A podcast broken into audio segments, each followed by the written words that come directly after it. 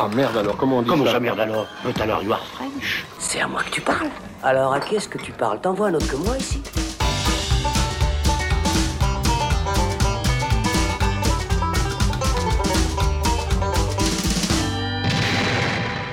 Salut les cinéphiles, bonjour ou bonsoir à tous, c'est Alex. Je suis très heureux de vous retrouver dans ce nouvel épisode de long format carrière consacré à la filmographie d'un cinéaste.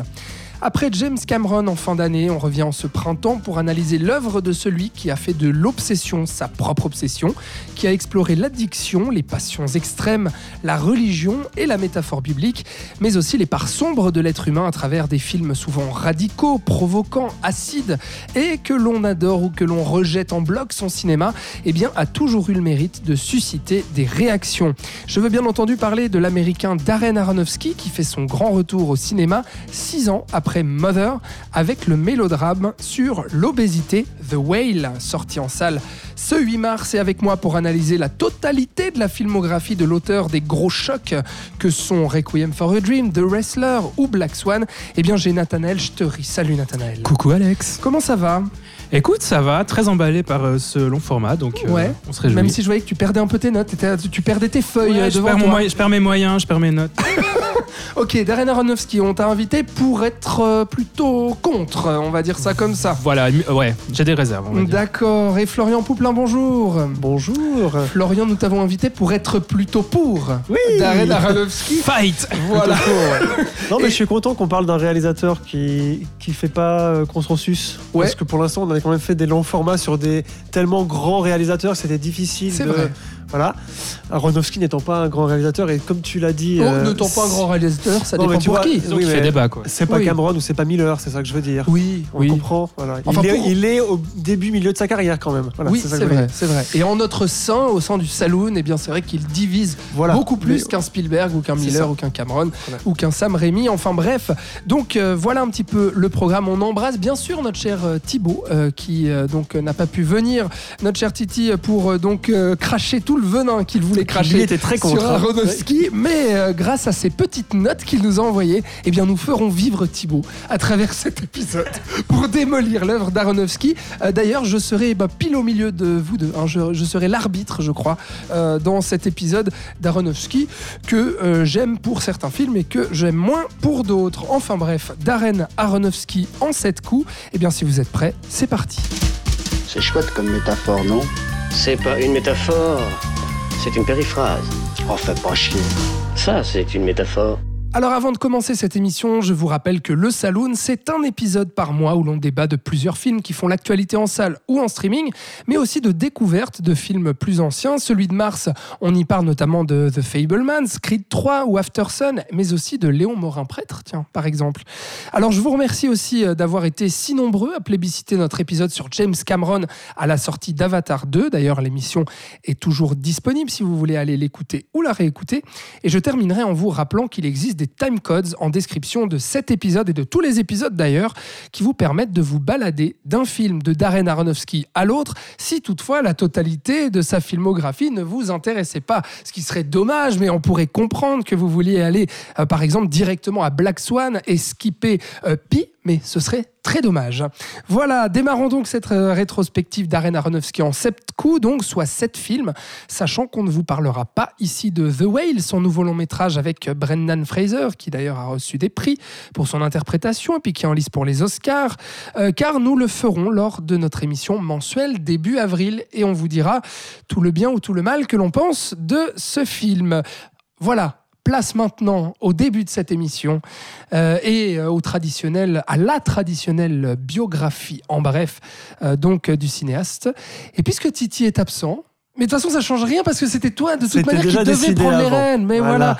mon cher Florian. J'ai beaucoup moins de pression que Titi n'est pas là. Ah, Tu vois, ah, parce, c'est que, vrai parce que vu que c'est lui le maître et moi Du- un Le maître du élève. contexte, oui. Voilà. Bon alors, c'est qui Darren Aronofsky, mon cher Florian? Alors, Darren Aronofsky, il est tout d'abord né le 12 février 1969, ce qui lui fait à peu près 54 ans cette année.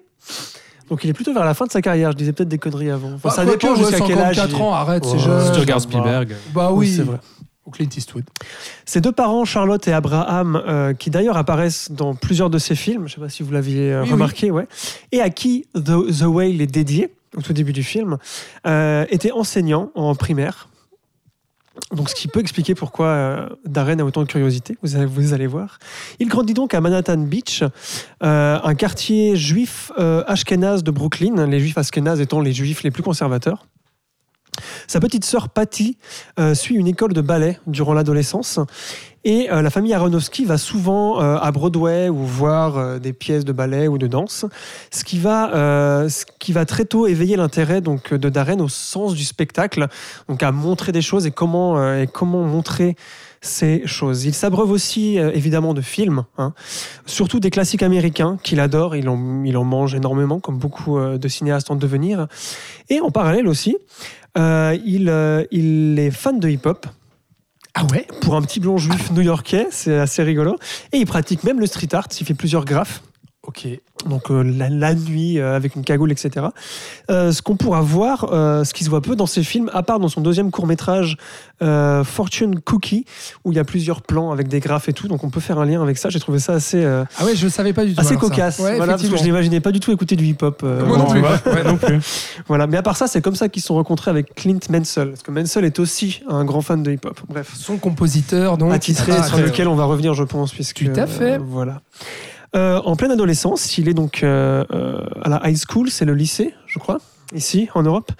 Et en parallèle, il va participer à des school fields, c'est-à-dire qu'il va faire des voyages, notamment en Alaska, donc aux États-Unis, mais l'État beaucoup plus haut, et au Kenya, où pendant plusieurs semaines, il va continuer ses études, mais sur des thématiques différentes, des thématiques plus lo- locales. Par exemple, en Afrique, il va étudier euh, toutes les bêtes à cornes. Il va développer une passion pour les bêtes à cornes. Donc les rhinocéros, euh, les éléphants, tout ça. Euh, Donc il va bosser un peu sur du documentaire au début, c'est ça pas du tout. Non, non, Ah, non, là, c'est des études. Ah, c'est vraiment quand les il est au lycée, si il est tu pas veux, encore en train de filmer, quoi. Il y a un programme aux États-Unis qui Ouais. est prévu pour ça et lui était super motivé. Donc il a découvert euh, bah, le Kenya et l'Al- l'Alaska qui, pour un, un gosse de 16-17 ans, euh, laisse une marque puisqu'il dira plus tard que, euh, que ces deux voyages lui ont vraiment changé la manière de voir et d'appréhender le monde, euh, ce qui pourra se ressentir dans ses films. D'ailleurs, après le Kenya, il ira presque directement en backpack pendant plusieurs mois visiter l'Europe et le Moyen-Orient jusqu'à avoir 18 ans et à retourner enfin aux États-Unis et à rejoindre Harvard, direct. Le gars après le bac qui va à Harvard, beau, où euh, il obtiendra un master en anthropologie sociale et culturelle. Donc euh, le cinéma n'est pas encore là, et ce qui fait lien aussi avec toutes les découvertes qu'il a fait au Kenya et en Alaska. Donc en gros, c'est un intellectuel, un littéraire. euh, Un curieux surtout, Ouais. c'est vraiment ce que j'ai retenu de, son, Mhm. de, ses, de ses années de formation. Et pendant qu'il est à Harvard, c'est là qu'on arrive au cinéma, il existe un cursus parallèle et libre où les élèves peuvent choisir une thématique et ça leur fait un petit diplôme, entre guillemets, en plus. Il va choisir la réalisation qu'elle soit live ou animée, donc il va aussi étudier euh, tout ce qui est animation. Ah ouais. C'est là d'ailleurs qu'il va rencontrer euh, Sean Gullett, qui, qui tiendra donc le premier rôle dans, euh, dans et qui aura un rôle dans Requiem for a Dream également, mais qui tient aussi le premier rôle donc, de son tout premier court-métrage, euh, Supermarket Sweep, qui est son court-métrage donc, de fin d'études de ce cursus, qui sera quand même le, ce court-métrage finaliste pour l'Oscar du, du meilleur film étudiant. Ah ah. Voilà, pas mal, hein T'as t'as vu ça, toi, Nat Non. Non, alors tu m'apprends quelque chose. mais- Comme quoi. Ouais, tu es un puits de savoir. Je n'ai pas vu les courts-métrages de Alors moi, ouais, je vous en reparlerai bah, justement là. Moi, je les ai vus, sauf son tout premier, Supermarket D'accord. Sweep, qui est introuvable, qui a été Ah. pendant un temps sur Mubi États-Unis, mais ils ont perdu les droits de diffusion et maintenant il est presque introuvable. Euh, ouais. Ensuite, euh, il va continuer les études, il va déménager à Los Angeles pour aller à l'AFI, donc l'American Film Institute, qui est donc euh, une institution euh, quand même euh, assez importante aux États-Unis, voilà, Euh, par laquelle d'ailleurs David Lynch était passé et plein d'autres réalisateurs. hein. Euh, là, il obtient également un master, cette fois-ci en réalisation. Donc là, il est vraiment. euh, on- il a trouvé sa voie. Et dans le cadre de son cursus, il va réaliser deux autres courts-métrages, donc Fortune Cookie, dont je viens de vous parler avant, qui est basé sur l'histoire, sur une nouvelle d'un certain Hubert Selby Jr., qu'on Ah. retrouvera plus tard. Et euh, son deuxième court-métrage, enfin son troisième du coup, Protozoa, qui marquera sa première collaboration avec Matthew Libatic, son directeur de la photographie, avec qui il fera presque toute sa filmographie, excepté The Whale. Euh, et dans ce court-métrage, c'est assez drôle parce qu'il y a euh, je crois, un des tout premiers rôles de Lucy Liu, qui a genre 17 ans, Ah oui. et qui devait faire cette école aussi, je pense. Euh, J'ai pas trouvé d'autres infos, mais voilà, elle est dans ce film, donc c'est assez étonnant de le trouver. Et euh, ce court-métrage-là, donc Protozoa, sera très important pour lui, puisque d'une, il donnera le nom à sa boîte de production, Protozoa Film, puisque Aronofsky est aussi producteur en parallèle. Maintenant, ouais, ouais. Euh, et euh, surtout, c'est un, euh, c'est un brouillon de Requiem for a, for a Dream et de son futur style. Il y a vraiment beaucoup d'éléments qu'il développera dans, euh, dans Requiem for a Dream. Et ce n'est que cinq ans plus tard, en 98, qu'il sortira son premier, son premier long métrage, donc Paille, sur lequel on va revenir euh, avec toi, Alex. Eh Donc ben, voilà, super, euh, merci Florian. la jeunesse de Aronofsky. Ah bah je suis sûr que Titi serait fier de toi. Ah Ouais. oui. Ok, Il y a intérêt. Aronofsky. Alors du coup, euh, bah, la traditionnelle question qui suit euh, la, la petite bio, c'est quel est votre rapport à Darren Aronofsky pour qu'on sache avant d'entamer les films d'où vous parlez? Nat, toi, comment tu as découvert? euh, alors moi j'ai un rapport un peu paradoxal avec son cinéma, c'est-à-dire que à l'âge de 14 ans, donc j'ai eu 14 ans en an 2000, ce qui correspond à la sortie de Requiem for a Dream. C'était un peu l'aube de ma cinéphilie, donc j'avais pas tellement de, de, de recul critique, d'outils d'analyse, et je me suis pris Requiem for a Dream dans la gueule. Vraiment, je peux pas le dire autrement. Ah bah oui. euh, C'était vraiment un choc euh, qui m'a laissé euh, sans voix, que je, que je revoyais chaque jour quasiment à une période, Mm. et que j'analysais, que je trouvais fascinant et tout. pour toute une génération d'ailleurs, Voilà. c'est vraiment un Ouais, film ouais. aujourd'hui culte. hein. Ouais. clairement. Et du coup, c'est devenu un de mes réalisateurs préférés très vite. Mais, Oh là là est-ce qu'il y a un mais Bah oui, où est-ce qu'il va arriver Alors Voilà, moi je savais pas depuis- que c'était un de tes réels Ouais, préférés à euh, l'époque. Début des années 2000, on va Oui, dire. oui, oui. Mais 20 ans après, donc euh, aujourd'hui, donc j'ai 20 ans de cinéphilie dans les pattes. Et voilà, revoir toute sa filmographie pour ce podcast m'a un peu fait déchanter, mais Ouh là là. on en reviendra. euh, on y reviendra plus tard. Ça a été douloureux. Ok, mais donc euh, Requiem for a Dream, gros choc, et c'est là J'ai quand même ça- toujours de l'affection pour certains de ses films, ça je, je vais le dire, mais voilà, je trouve que Mais t'as toujours suivi en fait ces films. j'ai toujours suivi ses sorties. À oui, chaque fois qu'il ouais. sortait un film, tu, Oui. tu allais voir. Ouais. D'accord. Florian, Je crois qu'on a le même âge, Nat? À peu près, hein. Je crois que c'est, je crois qu'on est de la même année. bah écoute, tu calcules. Il avait 14 ans en 2000, alors je te laisse Pareil, faire ton bah calcul. ouais, 8 ans de six. Ah, Parfait, oui. Bravo. Bah donc pareil en fait. D'accord. Sauf que moi je l'ai pas vu en salle. Je sais pas si tu l'avais vu en salle. Je l'ai vu 14 juste ans, t'avais après. pas l'âge. hein. Ouais, après, ouais. Bah, Requiem for a Dream, j'en avais déjà parlé dans d'autres émissions long format, des films un peu euh, interdits quand on était ado et qu'on Ouais. avait évidemment excessivement envie de voir. Donc il y avait Requiem for a Dream, il y avait pour moi il y avait aussi Trainspotting, Mhm. film aussi sur la drogue d'ailleurs. Ouais. Il y avait Orange Mécanique, il y avait Pulp Fiction, ce genre de film que les parents voyaient que c'était marqué moins de 16. Donc euh, voilà. Mhm. j'ai quand même réussi à les blouser et euh, j'ai quand même réussi à voir ben, Requ- Requiem quand il a dû sortir en DVD tout pourri euh, un an après. VHS. Oui, pardon, oui. VHS, putain, j'oublie, hein, c'est il y a si longtemps. Ça a existé. Eh oui, et donc pareil, pareil, gros choc. euh, j'avais peut-être, non, je crois pas que j'avais plus de cinéphilie que toi. Enfin bref, ça a été un choc euh, quel- quel- euh, à quelques points que soit ma cinéphilie à ce moment-là. Ça l'est toujours, hein, en le revoyant, ça a toujours été un choc. C'est toujours un, grand chef-d'œuvre, mais vu que c'est moi qui en parle, je reviendrai dessus avec en détail. Et je l'ai suivi, évidemment. Après, à chaque sortie que j'attendais, enfin voilà, j'étais là, ah, qu'est-ce qu'il fout Parce qu'il met souvent beaucoup de temps entre chaque film, on en verra, ça dépend à quel Mhm. moment, mais Mhm. euh, j'avais rattrapé Pi assez facilement parce qu'il était sorti en DVD quelques années plus tard. En DVD, là, du coup, pas en VHS. Et euh, J'ai l'impression qu'Aronofsky. euh, donc bon, quand tu le alors- vois pas adolescent, t'aimes pas. Ça? Non, pas du tout, pas du tout, pas du tout. Non, non, pour, je, je résume juste, euh, effectivement, comme Nat, quoi. T'as découvert au même moment, puis ensuite t'as suivi, mais Ouais. contrairement à Nat, bah toi, Alors, en revoyant eu- aujourd'hui, toi, tu aimes bien, quoi. Ouais, Ouais. vraiment. Et il y a même des films que j'avais pas aimé sur le moment que j'ai que je Ah, revois à un petit peu à la hausse. Bon, moi, j'aimerais bien juste que. On, alors, on a, on, a, on a compris effectivement Alex où est-ce que vous situez. Bah, comme- franchement, comme vous, euh, honnêtement. euh, T'es un petit peu plus jeune. alors, je suis beaucoup plus. euh, pas beaucoup, non. Non, mais je suis un peu plus jeune, ouais. Bah, pardon, excusez-moi, Bah, messieurs. Euh, mes découvertes de Requiem for a Dream, mais alors pas en, pas en salle, hein, plutôt adolescent, tu vois, euh, avant, avant les années 2010, fin des années 2000, et puis euh, gros, gros, gros choc, euh, effectivement. Et puis après, je- moi, j'ai vraiment pas suivi du tout euh, sa filmo, par contre, euh, jusqu'à euh, bah, en fait Black Swan. Mais je pense que j'avais pas fait le lien, tu vois, au départ, à part peut-être une fois que j'avais vu la, promo ou quoi. Black Swan, gros choc aussi. Et puis après, à ce moment-là, bah, on était dans les années 2010, donc c'est là où vraiment je construisais moi ma, ma, cinéphilie. Et, et donc, du coup, j'ai suivi après coup sa filmo. Mais à chaque fois, voilà, j'étais un peu. Euh, Mi figue, mi raisin. Bah oui, Aronofsky et moi, c'est un peu en dents de scie, quoi. C'est- Il y a des films de lui vraiment que j'adore, vous le verrez, et puis il y a des films de lui que je ne comprends pas et que je trouve, euh, je trouve assez euh, prétentieux, assez pédant, assez euh, Ce qui est. Ce qui intéressant avec sa filmo, je trouve que si tu t'y intéresses pas un peu plus, t'as l'impression que chaque film est complètement différent du précédent. en C'est assez vrai. Ce qui n'est pas vraiment le cas. Ah non, non, il y a des thématiques claires, je les ai citées en intro. Mais euh. rien qu'en voyant comme ça d'un regard extérieur, t'as l'impression que tout est très très différent à chaque Mm. fois. Qu'est-ce qui représente aujourd'hui Darren Aronofsky à l'échelle euh, un peu, on va dire, de, de- de l'industrie et puis du regard euh, cinéphile peut-être Comment est-ce qu'on pourrait identifier, pas son style, hein, mais vraiment ce qu'il représente aujourd'hui? Parce que moi j'ai l'impression que ça reste quand même, et c'est pour ça d'ailleurs qu'on fait une émission sur lui aujourd'hui, c'est que ça reste un nom quand même, mine de rien. Ouais, mais un Euh, petit nom, je crois. alors, effectivement, auprès du grand public, je pense pas que Darren Aronofsky, ça soit identifié ou identifiable. Mhm. Mais par contre, Requiem for a Dream ou Black Swan sont quand même des films, aujourd'hui, même Le grand public d'un public plus large, c- ça reste des films. Bah, Requiem for a Dream est vraiment un film culte qui a été vu par énormément, énormément de gens, euh, encore aujourd'hui. Mais, Mais aussi, il a, ouais. pas, il a pas une carrière, il a pas eu une carrière toute tracée.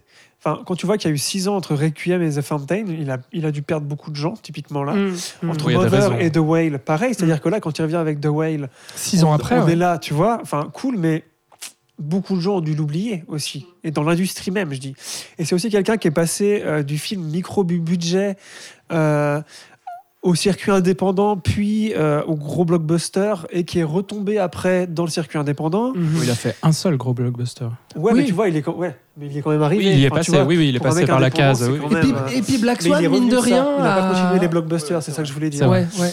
Et Black Swan a cartonné auprès de- du Ouais. grand public. hein. Voilà, c'est vrai. et il a des, enfin, c'est un peu comme ça en fait. Mais Mm. je crois qu'il avait une période année 2010 avec The Wrestler, Black Swan et Noah. Ça a été un peu sa période d'or dans l'industrie, Oui, je pense, parce oui. qu'il était, il y avait toujours des nominations ben, pour Mickey Rourke et Nathalie Portman.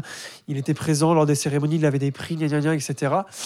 Et j'ai l'impression que dès, après Noah, même s'il a marché financièrement, il aurait pu marcher plus, je crois. Et à partir de là, je crois qu'il y a eu un petit, une petite Bon, descente. Bon, là, il se refait un nom avec The Whale. J'ai l'impression que ça fait C'est bien le pour ça qu'il est revenu à un style qu'il savait faire. Parce que The Well, je trouve que c'est. C'est vrai qu'on identifie ça comme le retour de Darren Aronofsky. Ouais, voilà, quoi. Donc c'est aussi pour ça que nous on a fait cet épisode, c'est parce que effectivement il y avait vraiment cet intérêt, de, de- étant donné que euh, il revient euh, avec avec un film porteur euh, et puis et puis euh, remarqué par par la critique. Euh, je voulais juste terminer en disant aussi euh, que Darren Aronofsky, j'ai quand même l'impression, euh, moi je l'identifie un peu comme un comme un Gus Van Sant, c'est-à-dire un réalisateur qui est vraiment apprécié des cinéphiles un peu arty et puis des milieux aussi estudiantins dans les écoles d'art, les écoles de cinéma. J'ai quand même l'impression que c'est quelqu'un qui est, qui, est, qui est assez apprécié, quoi. Non? Mais plus apprécié de cette frange-là de, de la- des cinéphiles. Oh, je suis en train de réfléchir à ça. Je, je suis pas sûr. J'ai quand même l'impression qu'Aronofsky a fait des films plus grand public, entre guillemets. Alors que Gus Van Sant est quand même dans une niche. Et Gus Van Sant, est- c'est quelqu'un qui expérimente beaucoup. Je Ouais. trouve beaucoup Ouais. plus qu'un Que- qu'un- ah, ah bon? D'accord. Mais je vois le parallèle que tu fais en tout Tu cas. vois ce que je veux dire Et il est moins prolifique aussi, Aronofsky. Gus alors- quand même, euh, Ouais. il enchaîne depuis. euh, Bah, je, je, je citerai. Pourquoi, pourquoi est-ce que je dis ça? C'est que, effectivement, j'ai quand même l'impression, à la fois avec mes recherches euh, sur Internet, euh, ma, ma propre perception et analyse de sa filmographie, et puis de- du type de gens que je vois apprécier son œuvre, mais aussi parce que je, je, je- je voulais juste dire que on a un festival à Lausanne qui s'appelle Rencontre du 7e art à Lausanne, qui a d'ailleurs lieu en ce moment même où on, enregistre ce podcast, euh, qui avait reçu il y a quelques années Darren Aronofsky, Mhm. notamment à l'ECAL, qui est Mhm. l'école d'art euh, et notamment de cinéma aussi euh, lausannoise. Et ça avait. enfin, Darren Aronofsky était très très attendu là-bas, ça avait fait sale comble et tout. Et puis je me souviens qu'il y avait une émulsion comme ça et, et une excitation de la part des étudiants en cinéma pour ce mec en particulier, contrairement à d'autres cinéastes qui sont venus. Il y avait Joel c'est la Cohen. génération et tout aussi. ça. Je pense peut-être aussi, ils ont été, je pense, très influencés par Requiem for a Dream au niveau de sa mise en scène, au niveau de ce que ça, ça crée, de ce que ça propose. Ça les a peut-être aiguillés dans leur volonté de faire du Mais c'est cinéma. vrai que quand Gus Van Sant était venu, parce qu'il était venu, mais pas pour R7AL, Ouais. il était venu, euh, je sais plus, pour, bah, pour son expo, euh, à euh, l'Elysée, photo. Oui. C'est vrai que le public n'était pas aussi jeune et que voilà, il y avait Ouais. plus des. Mais c'est normal, il fait du cinéma depuis plus longtemps et je trouve qu'il a un cinéma moins visiblement radical. Mhm. Voilà. D'accord. Enfin, Gus Van Sant. Et il a fait plusieurs choses. Enfin, il a aussi beaucoup. Tu vois, expérimenter plein de genres différents. Tu trouves que Gus Van Sant c'est moins visiblement radical? Ouais, au niveau de son cinéma, visiblement, hein. ouais. Aronofsky, c'est Oui, visible qu'il veut Aronofsky, faire du ah ouais, radical. Bah, c'est ça, c'est ça, ouais. Gus Van Sant est beaucoup plus subtil dans ce qu'il veut faire. Ouais. Ah ouais, voilà, c'est ça que C'est ça que je voulais dire. Ouais, je suis d'accord, je te rejoins. Oui, oui. plus, euh, voilà. Je critique pas Van Sant, mais tu vas te calmer. Là, Ah, tu- là, il s'est levé, là, il Ah, avait le point. euh, Ah ouais, ouais, là, tu as touché à son cœur, là, il y, avait quelque chose. Non, bon, bah d'accord, euh, je pense qu'on on commençait déjà à rentrer un peu dans les détails, donc allons-y, rentrons dans le vif du sujet et abordons donc la filmographie de notre cher Darren Aronofsky pour tenter de mieux euh, la comprendre, la cerner, l'analyser et puis aussi euh, la critiquer. On est là pour ça, pour dire aussi ce qu'on en pense. Et on commence tout de suite en 1998 avec son tout premier long métrage, ça s'appelle Pi.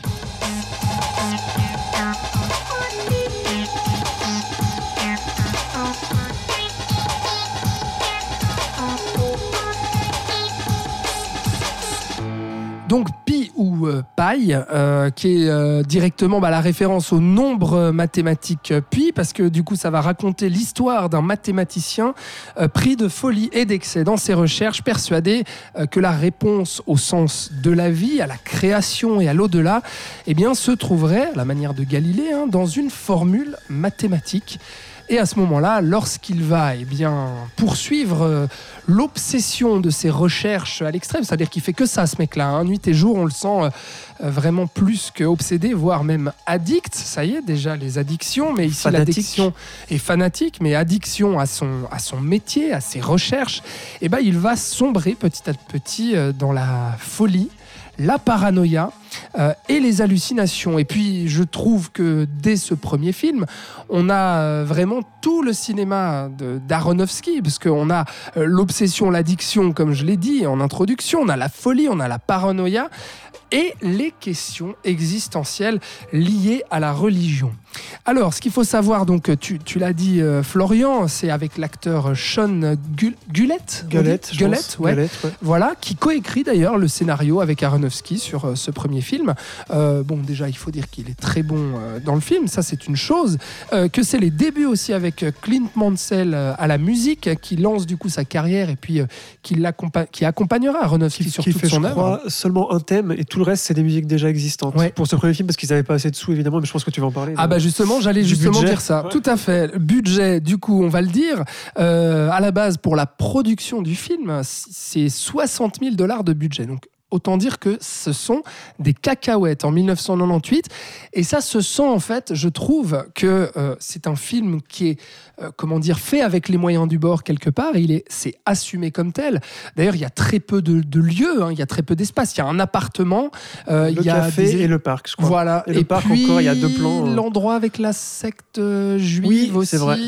Ouais. Voilà. Mais oui, et puis Ouais, il y mais ça, je en pense qu'il est allé au extérieur. temple de son car- Oui, quartier, voilà. et puis voilà. hein. Exactement. C'est bien possible. Et alors, bon, petite anecdote, mais qui est bien connue sur Internet, mais que je vais quand même citer ici, c'est qu'à l'époque, il avait demandé, donc avec Sean Gullett, ils avaient demandé à tout leur euh, réseau, euh, professionnel, amical, familial, euh, de leur donner 100 dollars pour chacun pour pouvoir financer euh, leur film en promettant euh, qu'ils recevraient en retour 150 dollars, donc euh, avec 50 dollars de bénéfices.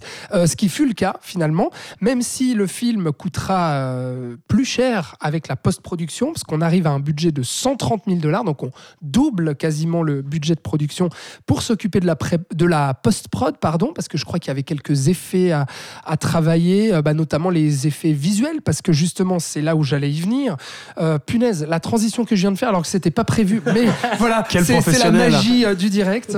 Euh, donc, euh, des expérimentations visuelles qui font déjà, je trouve, la patte d'Aronofsky ici, qui permettent en fait, à mon sens, donc quand je dis expérimentation vi- visuelle, c'est que déjà il y a ce travail sur le noir-blanc ultra contrasté, c'est-à-dire qu'il y a vraiment le noir très très noir et le blanc euh, ultra bright, euh, effectivement, euh, qui vont rendre ce, côté, comment dire, un, un certain décalage euh, par rapport à la réalité, je trouve, sur euh, l'aspect de la photographie, et puis qui va permettre aussi, bah, dans sa mise en scène, je disais des expérimentations. Pourquoi? Parce que euh, euh, au-delà justement de gérer euh, les gros plans, certains travelling et autres, il va aussi euh, faire euh, vibrer la caméra, aller dans des, euh, dans des expérimentations plus oniriques ou, ou autres. Euh, je crois qu'il teste déjà euh, les, les angles, comment on appelle ça? Merde, le, le fisheye.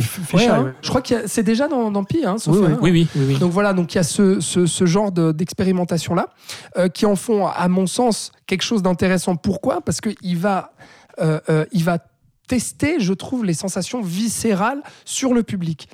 En fait, moi, c'est ça que je trouve intéressant dans Pi, c'est que avec le sujet, on pourrait se dire que ça va être un film ultra cérébral en fait. Euh, que ça va être et d'ailleurs euh, le film commence, euh, on n'y comprend que dalle sur euh, Ça va vite ça va vite dans les dialogues et tout. On sent le mec qui cherche ses formules mathématiques. Et en fait, très rapidement, on sent que l'intérêt n'est pas là-dedans et qu'en fait, en tant que spectateur, on peut décrocher quelque part de ce qui est raconté, en tout cas au début, sur la recherche des formules mathématiques. Parce que c'est pas ça qui intéresse Aronofsky et c'est pas ça ce qui va nous intéresser comme spectateur. C'est plutôt la- les, sensations physiques qu'on va ressentir de, de rejet, de dégoût, de folie, euh, de malaise euh, et ces visions justement de chaos qui permettent, à mon sens, de- de- d'installer progressivement et petit à petit euh, la folie et cette paranoïa. Et ce que j'aime aussi énormément, c'est ce propos sur la recherche en fait du sens de la vie, parce que euh, il va il va prendre en fait cette, euh, cet aspect très théorique, voire théologique aussi quand on a quand on aborde la religion aussi euh, et mathématique. Il va opposer aussi ce côté émotionnel et rationnel, et puis le message du film, à mon sens, parce que au-delà de ce qu'on ressent viscéralement et puis de ce film, voilà, ultra paranoïaque et tout. Moi, je trouve qu'il y a ce message sur le fait que le mathématicien euh, rationnel euh, va petit à petit prendre conscience en fait que la recherche de la vérité, comme lui euh, tente de le faire mathématiquement parlant, bah, finalement pourrait se trouver dans quelque chose de d'inexplicable ou d'indicible. Et donc, c'est là que la religion aussi rentre en compte, mais plus que la religion, c'est plutôt la spiritualité, à mon foi sens. et puis la croyance. La foi et la croyance. Qu'il va trouver ce que ça veut dire et qui va trouver le sens de la vie grâce aux mathématiques. C'est ça. que tu- Tout à fait, Ouais, hein. c'est vraiment cet équilibre-là et sur le fait que ce mathématicien va, va trouver la quiétude, finalement en lâchant prise quelque part et en acceptant que tout n'est pas explicable. Et que la vie est absurde. Non, mais voilà, oui, Oui, oui, c'est puis ça. qu'il y a une absurdité effectivement euh, dans la vie. Et donc, euh, je- alors dit comme ça, ça paraît un peu euh, vite résumé et puis un peu grossier, mais moi, voilà, c'est ce qui me plaît. Comment tu expliques le dernier plan du film alors? Dans ce contexte Les ignorants sont bénis. Moi, c'est comme ça que je l'interprète. Ouais. Qui est donc une Ouais, citation de la. Bible, puisque c'est un des rares Ouais. films d'Aronofsky qui finit bien, Oui, en fait, oui, et où euh, le personnage principal sort de son obsession. oui, exactement. Autre que par la Moi, mort. je- voilà, tout aussi, à fait. hein, parce qu'à la fin, fait. il est encore en vie, il est dans Oui. le parc, et Oui. enfin, voilà, là, on vous spoil la J'adore, fin, mais j'adore big, big ce- deal. Et voilà, tout va bien. Enfin, je t'ai coupé la Moi, parole. non, Non, je reviens- justement, je, je- je rejoins ton interprétation. Moi, c'est moi, c'est plus euh, vraiment le lâcher prise en fait. Le, le, le fait d'arriver à la quiétude, comme dit Florian, de quitter l'obsession, parce qu'en fait, on lâche prise et puis on arrête en fait de chercher et on accepte la fatalité euh, et le fait aussi qu'on ne peut pas tout expliquer quoi. Le lâcher prise, ça va devenir un thème assez récurrent dans sa carrière Mhm. aussi. Exactement. Donc voilà, donc euh, moi c'est franchement un premier film. Alors n'y a pas tout qui est, qui est, qui est parfait. On n'est pas dans un chef-d'œuvre à mon sens, mais euh, Quand même. euh, bah on est Pour un premier film, pour un premier avec film, si peu de moyens, ouais. sérieux, euh, ayant vu les courts-métrages, qui sont vraiment mauvais pour la plupart, vraiment mauvais. Il a mis 5 ans entre son dernier court-métrage et celui-ci. Moi, je trouve qu'il y a une, il y a une progression, mais monumentale. Vraiment. et je comprends pourquoi il a mis 5 ans, mais peut-être à trouver le pognon. Mais du coup, puisqu'il a eu du mal à trouver du financement, peut-être qu'il a du coup développé, puis qu'il a trouvé du système D. Puis on, sait très bien que la création fonctionne beaucoup comme ça. C'est en n'ayant pas de moyens qu'on est le plus inventif, le plus créatif. Et je trouve que c'est un film qui a beaucoup de très bonnes idées qui coûtent pas cher. Mhm. Et peut-être que ça l'a aidé à développer son style d'un point de vue du montage, parce que le montage ne coûte rien en soi. Il faut juste avoir la bonne idée de, de coupe, en gros. Et ça, c'est quelque chose qu'on va retrouver après aussi, le sens du montage qu'il a Aronofsky. Euh, bah, dans Requiem, je pense que c'est. euh, J'en reparlerai. Et euh, non, moi, enfin, moi, j'irai au chef-d'œuvre quand même. hein. Oh, quand même, ouais. Enfin, ouais. D'accord. Voilà.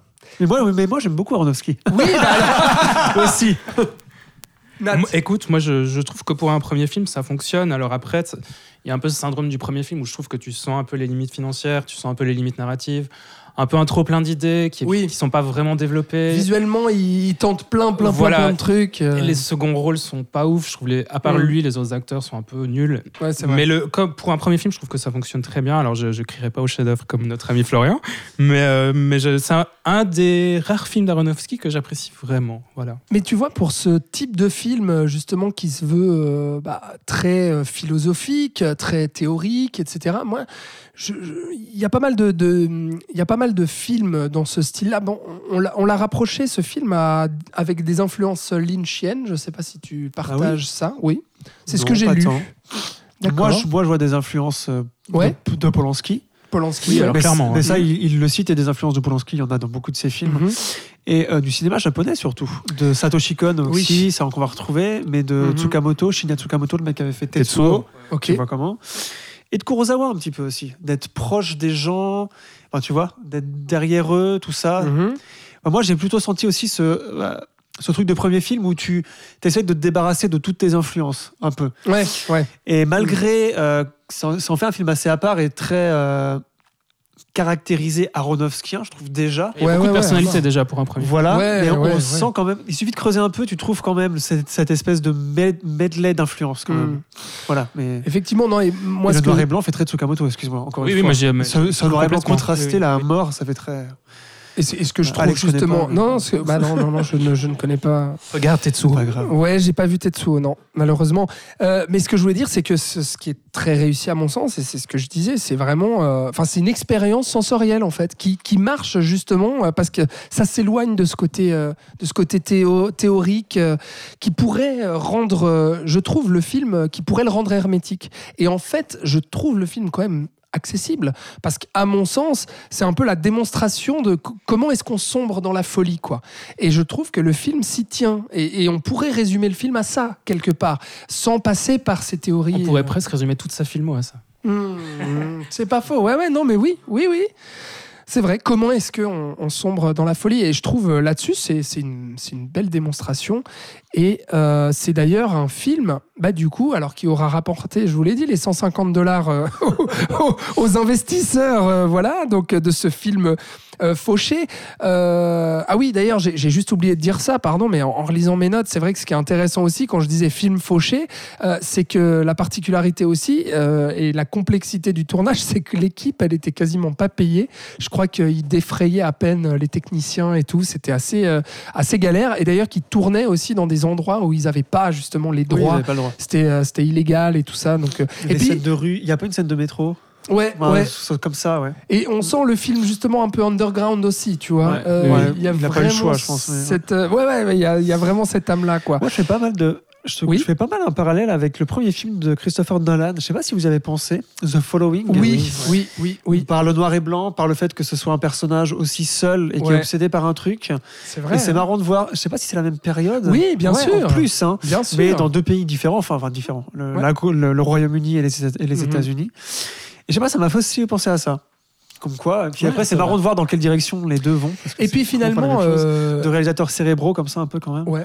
Ah. Non, et puis ce- cette thématique de la folie, est-ce que c'est pas euh, de, de- de la paranoïa, de la folie, du chaos Est-ce que c'est pas hyper propre à la fin des années 90 aussi? Oui, Ouais, je pense qu'il y avait une espèce de- d'anxiété autour de l'arrivée de l'an Enfin, 2000. Fight Club, de- c'est 1999. Ah ouais. 99. Donc juste un an après, donc il y avait, enfin tu vois, il y avait un espèce de Matrix aussi. Enfin, tu vois la dualité, pardon, Nat, je l'ai encore coupé. non, il n'y a pas de souci. tu rebondis sur ce que je dis. je- Ouais, vas-y, continue. Non, mais c'est c'est totalement juste. Enfin, moi, en tout cas, ce que tu dis, Nat, c'est- je l'ai vraiment ressenti. En fait, je me suis dit, ah, mais ça, c'est totalement bon.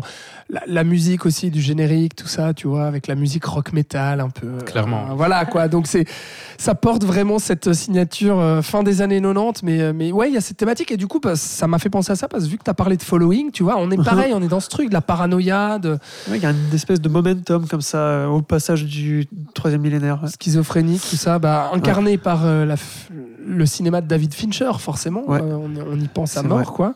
Mais euh, qui a créé bah, voilà, des, des- des cinéastes comme ça, comme Aronofsky. Euh, bah oui, on a oublié de dire dans l'intro, c'est vrai, qui est né au début des années 2000, vraiment. Oui, C'est ouais. c'est un cinéaste de, Ouais. de la fin de, ce, de cette transition. Du basculement, en fait. du basculement, euh, basculement. 90-2000 et qui fait ces films bah, voilà, assez, assez brutaux, assez radicaux. Euh, et donc, pr- premier, premier film, premier succès, j'ai envie de vous dire. En même temps, avec un budget aussi maigre, bon, ça aurait pu euh, vraiment faire une microscopique carrière euh, dans les cinémas de papa et maman, mais euh, ça a fait finalement 3,2 millions de dollars de recettes, donc aux États-Unis, bien entendu. Euh, ce qui permet bah, voilà, de, déjà de, de- de faire gagner un peu de sous à notre cher Aronofsky et de lui faire euh, un nom, parce qu'il me semble que le film sera remarqué déjà par la critique. Les critiques seront très bonnes sur Paille et dans les festivals aussi, mais Et je il a ne pas- me souviens Il n'a pas eu le prix du meilleur réalisateur à Sundance? Ouh, Si, si. Tu me Je crois que Paille- une colle. Là, je crois que si. D'accord, il faudrait que j'aille vérifier. si, je crois que ouais. Mais euh, en attendant que je vérifie, Et eh Thibaut, Thibaut c'est- je crois que c'est son Aronofsky préféré selon ses notes que je viens de relire à l'instant. Ah d'accord. Il, dit, il il dit attends, Paille. texto, Oui. Ce n'est pas bêtement agressif comme certains des films qui suivront. voilà. Je pense que c'est son préféré. Pourquoi Ah, il est c'est- pas là, Thibaut C'est son préféré, d'accord. Euh, on, va, on va voir si euh, ce film-là vous plaît à tous les deux. Euh, on a compris le gros choc que ça a été pour tous les trois, mais alors qu'est-ce qu'on en pense 23 ans après Réponse tout de suite avec donc ce Requiem for a Dream sorti en l'an 2000.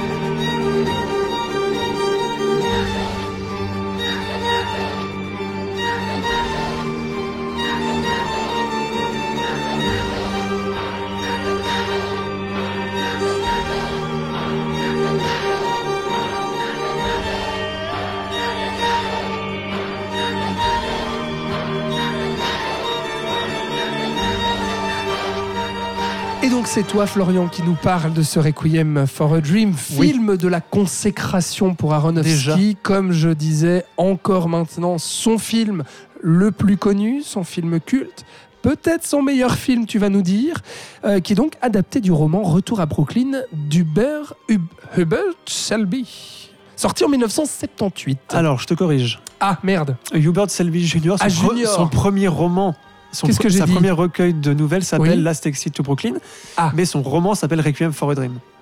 Ah. Mais Aronofsky est, fan, en fait, euh, depuis qu'il est adolescent, est fan de Hubert Selby Jr. depuis son premier roman.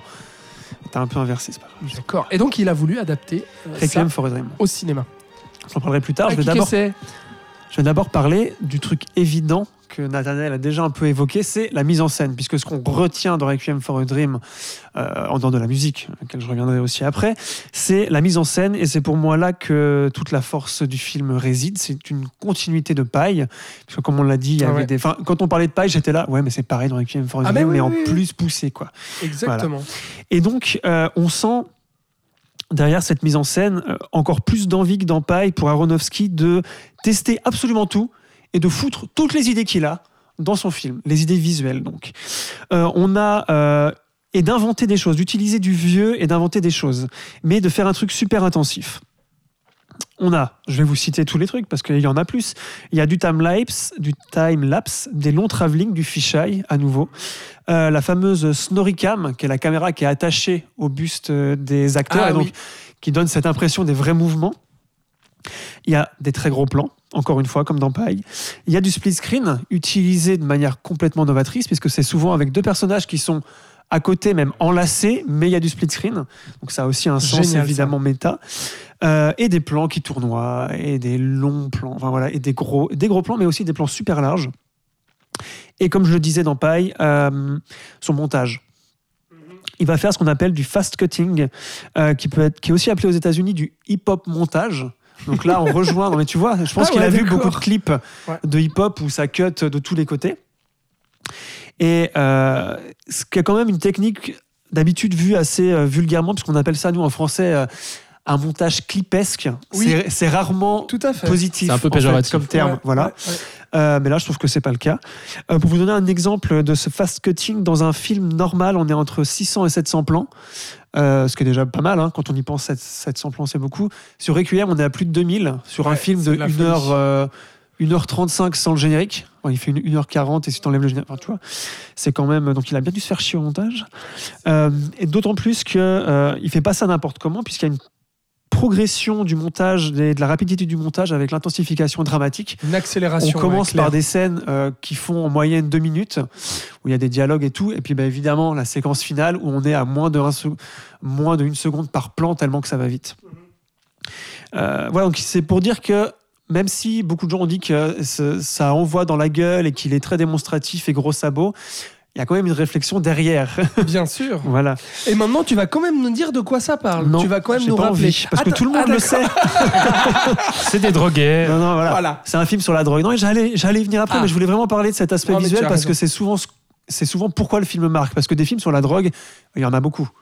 Il y en a eu beaucoup. euh, Drugstore Cowboy, Trainspotting, euh, euh, The, The Long Weekend. Enfin, puis alors là, je te dis des trucs euh, Alors, à des périodes Il y complètement a- différentes. Alors mais- oui, la, mi- la mise en scène et le montage qui Mhm. font qu'effectivement il y a cette euh, sensation, bah, ces sensations qui sont provoquées, de, vraiment de, de malaise et puis euh, de, de, de, de- de- ouais, bah, de dans, folie un, aussi. dans un but, en fait. Mais, Ouais, vas-y. mais ce que je voulais dire, c'est qu'il y Mais a tu, aussi... tu me coupes, alors je te coupe. Non, Euh, c'est aussi que, et c'est ça qui a, qui a, je pense, marqué le, le- le spectateur, c'est que c'est aussi ultra, euh, comment dire, euh, ah putain, je trouve pas le mot et ça m'emmerde, mais que euh, c'est choquant visuellement, quoi. C'est qu'il y, a Oui. des- il y a des plans chocs euh, sur, au niveau de la drogue, tu vois, Voilà. qui font, euh, qui font froid dans le dos, quoi. Au-delà de la mise en scène, tu vois, il y a vraiment. euh, Bêtement agressif, quoi, Ouais, c'est ça que tu veux dire.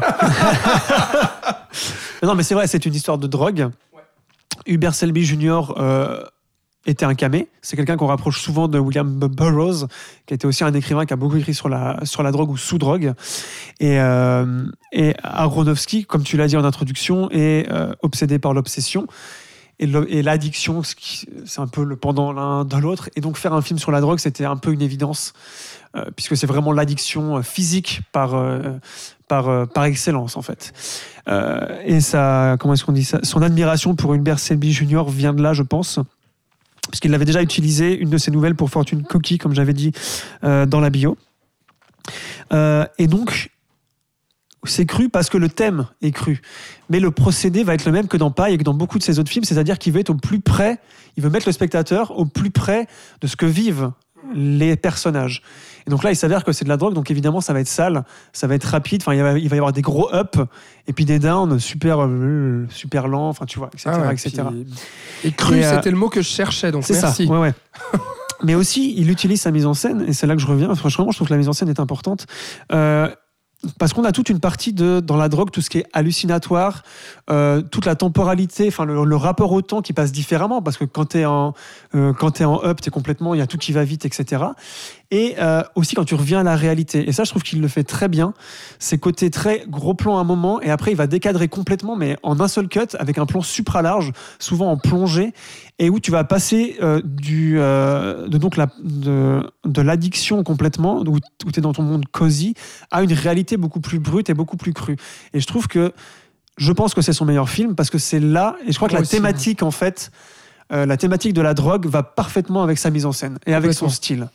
Et c'est pour ça qu'il y a une aussi belle adéquation et que le spectateur, en fait, on peut pas ne pas se prendre une claque dans la gueule.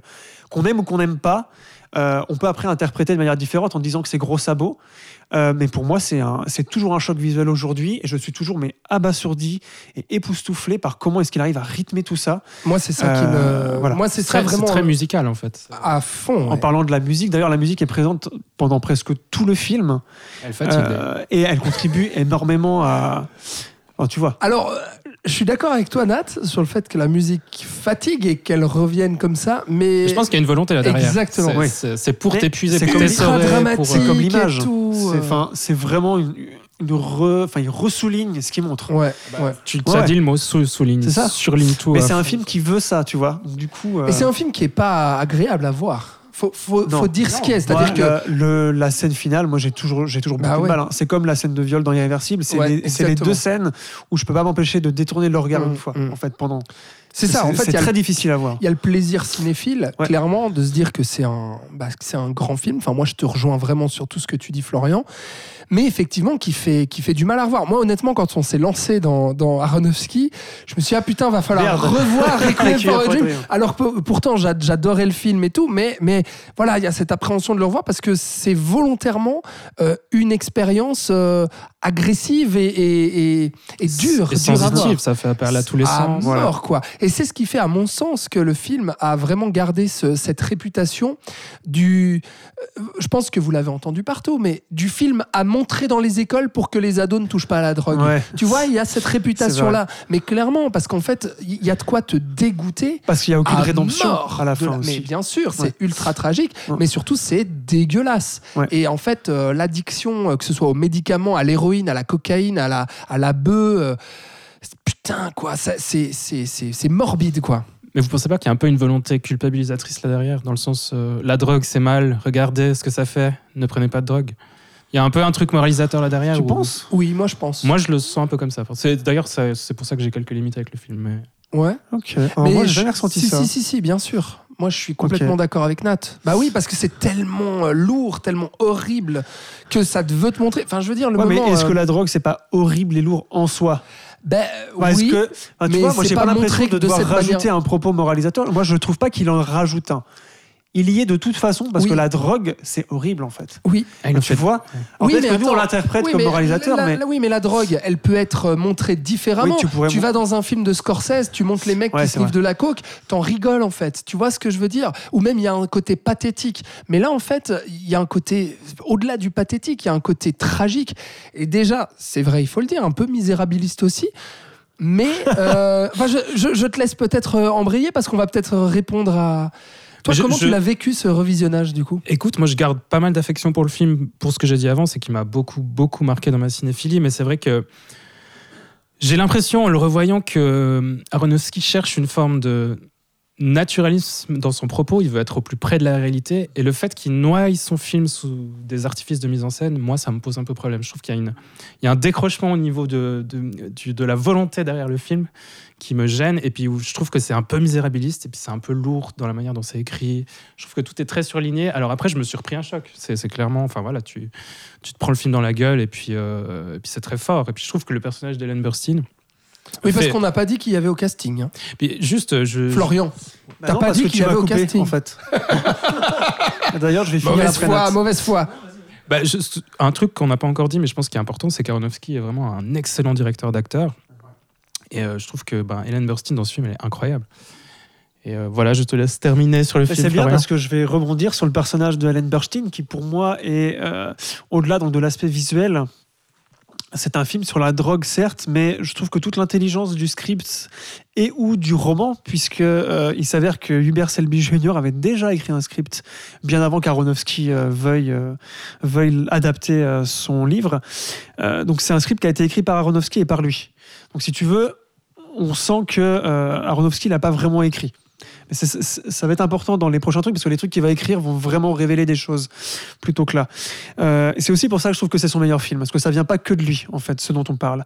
Et le personnage de Helen Burstyn est justement le contraste euh, et le l'envers de la médaille qui est très importante euh, vis-à-vis de cette histoire de drogue qui est finalement assez classique avec euh, donc le personnage de Jared Leto, Jennifer Connelly qui sont en couple et le pote Marlon Marlon Way- Wayans qui Ouais. eux vont vraiment vivre un truc bah, ah, camé, la, drogue c'est vraiment super on va essayer Ouais. d'en faire un bise et en fait tout part à volo et c'est la spirale infernale En parallèle de ça, on a donc la mère de Harry Goldfarb qui, elle, en fait, euh, va prendre de la drogue un peu à son insu. Ça va lui être prescrit par son médecin parce qu'elle veut perdre un petit peu de poids pour passer à la télé, parce qu'elle se sent un peu seule depuis la mort de son mari et elle aimerait qu'on prenne soin d'elle et qu'on la regarde un peu parce qu'elle est vieille et pas très, et un peu moche, parce qu'elle est toute ridée, etc., etc. Et c'est là qu'on arrive vers le point fort du film, c'est-à-dire que la solitude et le manque d'amour sont des causes de la drogue. Et ça, dans beaucoup de films de drogue, on n'en parle pas forcément. Et je trouve que Requiem for a Dream est un des rares qui, à travers ce personnage, en parle explicitement. Et je trouve que le pire des quatre histoires, c'est l'héroïne, la quoi. sienne en fait. Ouais, ouais. La plus triste, la plus tragique, c'est la sienne. C'est le cœur du film. C'est ça, voilà. Et, euh, et c'est ce contrepoint, voilà, c'est le mot que je cherchais avant. Contrepoint qui rend pour moi le fond aussi tout intéressant et qui enlève un peu de ce, de ce misérabilisme en tout cas. Parce y a. Ça, essaye de raconter autre chose. Enfin, voilà, c'est pas juste de euh, d'étendre la, un peu le la drogue, c'est euh. pas bien, etc. Mais que, voilà, mais qu'à la base de la drogue, il y a des choses. Enfin, tu vois que les gens prennent pas de la drogue euh, juste parce que c'est cool. Exact. Voilà. En fait, c'est là justement où, euh, même si je suis d'accord plutôt hein, avec ce que tu disais, Nat, sur le côté. Ouais, moralisateur quelque part, parce que c'est vrai que ça nous montre une telle cruauté et une telle dangerosité en fait de la drogue. Mais d'un autre côté, il y a, je, je trouve qu'il n'est pas accusateur en fait envers ces personnages. Euh, il n'est pas là en disant ouais bah regardez c'est des petits jeunes euh, qui ont tenté euh, de. Il Enfin, pointe tu- pas du doigt. Quoi. ils pointent pas du doigt Ouais, en disant c'est ah, c'est de leur faute à eux s'ils ont fait ça, ils ont sombré, C'est leur par leur faute. environnement. c'est leur environnement et ce qu'ils vivent. Et à mon sens, ce qui est totalement, euh, ce qui est le moment qui nous fait comprendre ça, euh, c'est que, et je vais revenir sur la mise en scène et sur le montage, il y a effectivement tout ce montage-là qui va s'accélérer et à un moment donné, il y a un moment de, de pas de silence, mais, mais de baisse de rythme d'un seul coup, où, limite où le temps s'arrête. C'est le seul moment où Jared Leto, euh, non, c'est quand Jared Leto est chez lui avec sa maman et Oui. que donc Helen Burstyn et puis qu'il lui dit euh, maman ça va pas tu prends des médocs et tout. C'est n'importe quoi ce que tu es en train de faire et puis que lui va être moralisateur et tout et c'est la, la seule scène où justement cette, ce montage en fait ultra cut va s'arrêter, on va prendre une pause dans le temps et en fait on va s'intéresser à la relation entre les deux, Au personnage. entre au personnage et entre la mère et le fils. Ça peut paraître artificiel, j'entends, j'entendrai volontiers cette, euh, cette remarque et cette critique, mais moi je trouve que ça marche à fond parce que ça nous humanise d'un coup les personnages, ça nous permet de comprendre aussi comment ils sont arrivés là parce qu'on comprend qu'il y a une profonde solitude là-dedans, qui a le manque d'un père et d'un mari, qu'on ne sait pas s'il est... euh, S'il les a abandonnés ou s'il est juste mort. Exactement, on ne Mhm. sait pas, on sait juste qu'il n'est plus là. Et en fait, il y a une détresse, une solitude, une pauvreté aussi, parce qu'on voit que c'est aussi des, des- des prolétaires, hein, clairement. Euh, et donc, il y a une telle détresse, alors oui, qui peut être misérabiliste, c'est vrai, mais il y a une telle sensibilité, je trouve, moi, et, et cette alchimie entre Jared Leto et Ellen Burstyn, je trouve, fonctionne super bien, et c'est un moment que je trouve très touchant, et qui permet en fait cette respiration et cet attachement en fait au personnage avant d'avoir cette descente aux enfers qui d'un coup reprend, euh, reprend euh, dans le film et, et s'accélère jusqu'à la fin. Euh, c'est un moment que je trouve très beau, quoi. Voilà. Je sais pas si vous vouliez rajouter quelque chose peut-être sur euh, Requiem for a Dream. J'ai l'impression qu'on a. Petite anecdote, Oui. Helen Bernstein a trouvé le tournage de Requiem for a Dream plus difficile que celui de l'Exorciste. ça m'a fait bien sourire. Ah ouais, c'est vrai.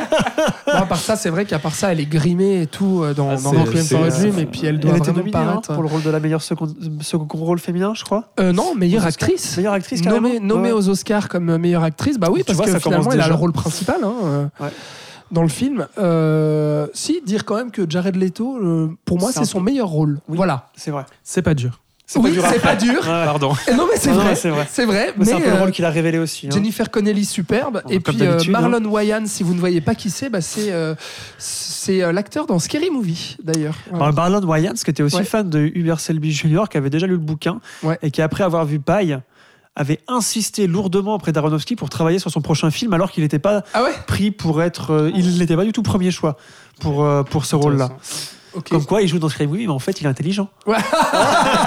Exactement. Et d'ailleurs, c'est vrai qu'on a, on a, on a juste pas dit ça, mais qu'il y a tout ce propos autour des médicaments et tout, mais il y a aussi le propos sur le racisme, euh, parce que Envers lui, ouais. euh, avec ce personnage Mhm. noir, justement. Euh, et je trouve que là-dessus, euh, venant d'Aronofsky, c'est un peu bizarre, mais il appuie pas du tout le truc. Je trouve ça très subtil en fait, le, où on comprend en fait à quel point ce mec-là il est euh, confronté euh, au racisme. Il y a le moment où la- il y a la descente de flics et puis ça tombe sur qui? Ça tombe sur lui quoi. Et il se met, enfin il- justement il va être placé en garde à vue etc. Et tu sens que bah, lui il galère, il galère comme les autres. Les autres parce que ils sont pauvres, mais lui parce qu'il est pauvre et noir. Noir, ouais. Et il galère du coup deux fois plus que les C'est autres. ça. Donc euh, voilà quoi. Euh, film présenté au Festival de Cannes hors compète, d'ailleurs, on peut le dire. Euh, et donc, avec un budget de 4,5 millions, Il en rapporte 7 millions 4. Alors, à l'époque, le box-office est considéré comme voilà, bof bof, hein, 3 euh, millions de plus que le budget, euh, ça rembourse tout juste euh, les frais avec la post-prod, le marketing, tout ça, vous connaissez un peu la chanson. Mais en revanche, les critiques sont excellentes, et puis ça participera à faire de ce film un film culte qui, année après année, gagnera en fait en popularité et sera vu en fait par plusieurs générations, alors qu'à l'époque de sa sortie, c'était pas non plus un grand succès commercial. Et Titi nous dit que c'est un film qui tourne à vide. voilà. Merci pour euh, les remarques euh, de notre cher Titi. Euh, on va passer sans plus attendre donc au film suivant. Alors il faudra attendre six ans quand même pour voir The Fountain. Mais c'est Nat qui va nous dire pourquoi il aura fallu attendre six ans donc pour voir ce film sorti en 2006.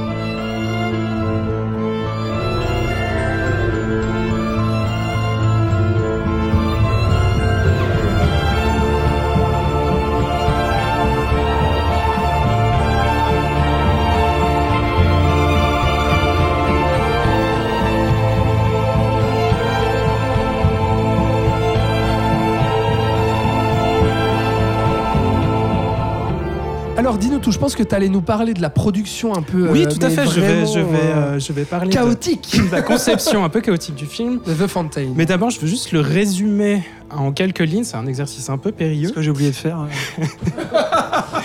Et, mais euh, le film se déroule sur trois époques. Donc la première époque au XVIe siècle, on voit le conquistador Thomas Créo en quête de la fontaine de Jouvence qui est censée offrir la vie éternelle à lui et à sa reine, qui est aussi la femme qu'il aime. Ensuite, la deuxième époque se situe au présent, où l'on suit un scientifique appelé Tommy, euh, également, qui cherche désespérément un remède pour sa femme qui est atteinte du cancer. Celle-ci est en train d'écrire un livre dont elle confiera la fin de l'écriture à Thomas en cas de mort. Et la troisième époque se saute au 26e siècle où l'on suit Tom, un astronaute un peu New Age, qui pratique Tai Chi et yoga. D'ailleurs, pour l'anecdote, Hugh Jackman a dû s'entraîner 14 mois au Tai Chi et au yoga. Et dans son vaisseau en forme de bulle, il va se diriger euh, dans l'espace en direction de Xibalba, qui est une étoile qui est censée être un passage vers la vie éternelle à travers la mort. Donc, puisque tu as dit que c'était Hugh Jackman qui incarnait cet astronaute, il faut dire aussi que Hugh Jackman incarne les trois rôles. Les trois, les trois Thomas donc sur les trois époques, et c'est Rachel Weisz qui incarne les, trois rôles de femme en fait sur les trois époques. Qui était l'épouse de Darren Aronofsky. Fiancée à l'époque, ah, je crois. Pardon. Ah oui. Donc bref, ils étaient ensemble. Euh, c'était sa femme et elle a joué dans. Les potins, là tu connais. Voilà. Tout à fait. et pour, pour l'anecdote, les, les, les, les, effets spéciaux de, de l'époque dans le futur sont en fait des micro clichés de minuscules réactions chimiques dans des boîtes de pétri. Donc il n'y a rien qui est généré par ordinateur. Ce sont de simples collages de photos en fait. Ah oui, d'accord. Voilà. Euh, ah donc le film peut être vu comme une histoire d'amour qui traverse le temps autant qu'un film sur le deuil et l'acceptation. Mais ça, c'est une lecture très frontale du film et j'ai ma propre interprétation. Mhm. J'y reviendrai après. Mais d'abord, donc, on va juste dire deux mots sur la conception un peu chaotique du film. Donc, les premières idées pour ce film, qui était d'abord intitulé The Last Man, émergent juste après la production de Requiem for a Dream. Euh, avec l'arrivée du 21e siècle, Aronofsky a toujours voulu réaliser un film de SF et va s'allier avec son ami Harry Alder, qui à l'époque souhaite arrêter ses études pour écrire, et ils vont produire le scénario ensemble. Donc son inspiration venait aussi d'une certaine mélancolie de l'époque de ses 20 ans, où on se croyait immortel, et du rapport à la mort à cet âge-là, mais aussi du rapport à la vie du point de vue des personnes malades. Les années 90. Voilà. voilà. et pour C'est aussi un film post-2001. Je oui. pense que ça a dû avoir son influence sur euh, ah toute la société américaine, une espèce de down comme ça. Donc peut-être qu'il a voulu traiter de ça. C'est possible, ouais. Et pour lui, il y a vraiment une, pas de souci, il y a vraiment une vraie obsession de l'immortalité du corps chez les gens et on en oublie l'esprit. Euh, donc il y a vraiment une année et demie de travail euh, et le tournage est prêt à débuter en Australie, donc en 2001-2002, avec des décors grandeur nature. Donc ils avaient reconstruit cette espèce de pyramide maya qu'on voit dans le film mais coup de théâtre. Donc le film devait sortir en 2002 avec euh, Brad Pitt et Kate Blanchett dans les rôles principaux et, a été renommé The Fountain. Et le coup de théâtre, c'est que suite à un différent artistique avec Aronofsky, Brad Pitt va quitter le projet pour aller tourner 3 et que du coup la production va, va carrément annuler en fait euh, la production du film. ce qui va plonger Aronofsky dans une profonde dépression. Mais lui et son ami ont réussi à garder les droits du scénario, ce qui va lui permettre de se tourner vers euh, la, boîte de prod de bande dessinée Vertigo pour faire un roman graphique en fait, en fait et adapter son histoire. Ce qu'il faut, ce qu'il faut juste dire, excuse-moi Nat, mais c'est que à cette époque-là, Brad Pitt est une énorme star. et donc, ça fait sens. C'est déployé par d'un projet que... Des films se montent sur, son nom. le nom Brad Pitt. Et, là, du coup, euh, il devait y avoir un budget. Tu, tu l'as peut-être dit. c'était 80 millions de dollars. Exactement. C'était au-dessus de 70 millions de dollars. Donc, c'était quand même un, budget conséquent. Et donc, c'est clair que bah, tout s'arrête au moment où tu as un Brad Pitt qui quitte le navire. Parce que là, bah, tu vas plus pouvoir faire ton film à 80 millions de patates. C'est ça, ils étaient prêts à tourner. Aronofsky a dû appeler toute l'équipe pour dire bah non, en fait, le film, c'est fini. quoi. Donc, rentrez chez vous. Et après, il n'y a pas eu aussi Kate Blanchett qui est tombée enceinte ou un truc comme ça et puis du coup, elle a quitté aussi le mm. projet juste après Brad Pitt. Euh. C'était un enchaînement de, d'événements. Ça n'allait pas, quoi. ouais. Et du coup, il a, il a pu faire cette bande dessinée qui, euh, que j'ai lue pour l'occasion, qui est, je pense, un complément assez indispensable au film, puisque ça rajoute certaines scènes. Et surtout, ça s'avère un peu, peut-être un peu plus digeste visuellement à certains moments, qui peuvent paraître un peu de mauvais goût dans le film pour certains. Moi, ça me mm. gêne pas, mais je sais que ça peut gêner certains, peut-être toi, Alex. Euh, donc, que va-t-il se passer pour qu'Aronofsky réalise le film Donc, il est complètement obsédé par l'idée d'adapter son histoire en film. D'autant plus qu'à l'époque, euh, fait important, je pense, dans la conception du film, c'est que sa mère se bat contre le cancer et c'est le sujet en fait euh, central du film. Et donc, il va revoir son budget complètement à la baisse et arrêter de considérer le film comme un film de studio à 80 millions, mais comme un film indépendant. Il va réussir à convaincre Hugh Jackman de rejoindre le projet qui pourra finalement voir le jour en 2006. Ce qui est effectivement un challenge parce que euh, bah, en fait, c'est un film ultra ambitieux. Tout ce que tu as cité, les trois temporalités, mhm. euh, on est censé être dans le passé, dans le présent, dans le futur. Donc euh, forcément, il faut à la fois des décors en brut, il faut aussi des effets spéciaux, des effets numériques. Mais c'est intéressant, je trouve, comme ils, arrivent à détourner le, le, le, budget en faisant des sortes de micro-photos dans des boîtes de pétri, enfin des trucs, des mhm. montages photos. Enfin, ouais, ouais, alors ça, c'est un peu système D en fait. C'est un peu ce qu'il a appris aussi sur Paille, sur. C'est ça. Et euh, donc. Euh, donc ça vaut quoi bah, Pourquoi c'est un de mes films préférés du réalisateur Oh Carrément donc déjà, c'est Aronofsky puise ses influences dans la mythologie maya, les récits bibliques, pour la première fois de sa carrière, même si ça a été un peu esquissé dans Paille. Ça me paraît assez passionnant rétrospectivement, car ça reviendra assez euh, régulièrement dans sa filmo. Et le film prend faussement la forme d'une lutte à travers les âges d'un homme pour sauver sa femme, mais à mon sens, il est bien plus que ça. Euh, le cœur du film, je pense, est au niveau du livre qu'écrit Easy euh, dans la période du présent qu'elle demandera à Thomas de terminer après sa mort.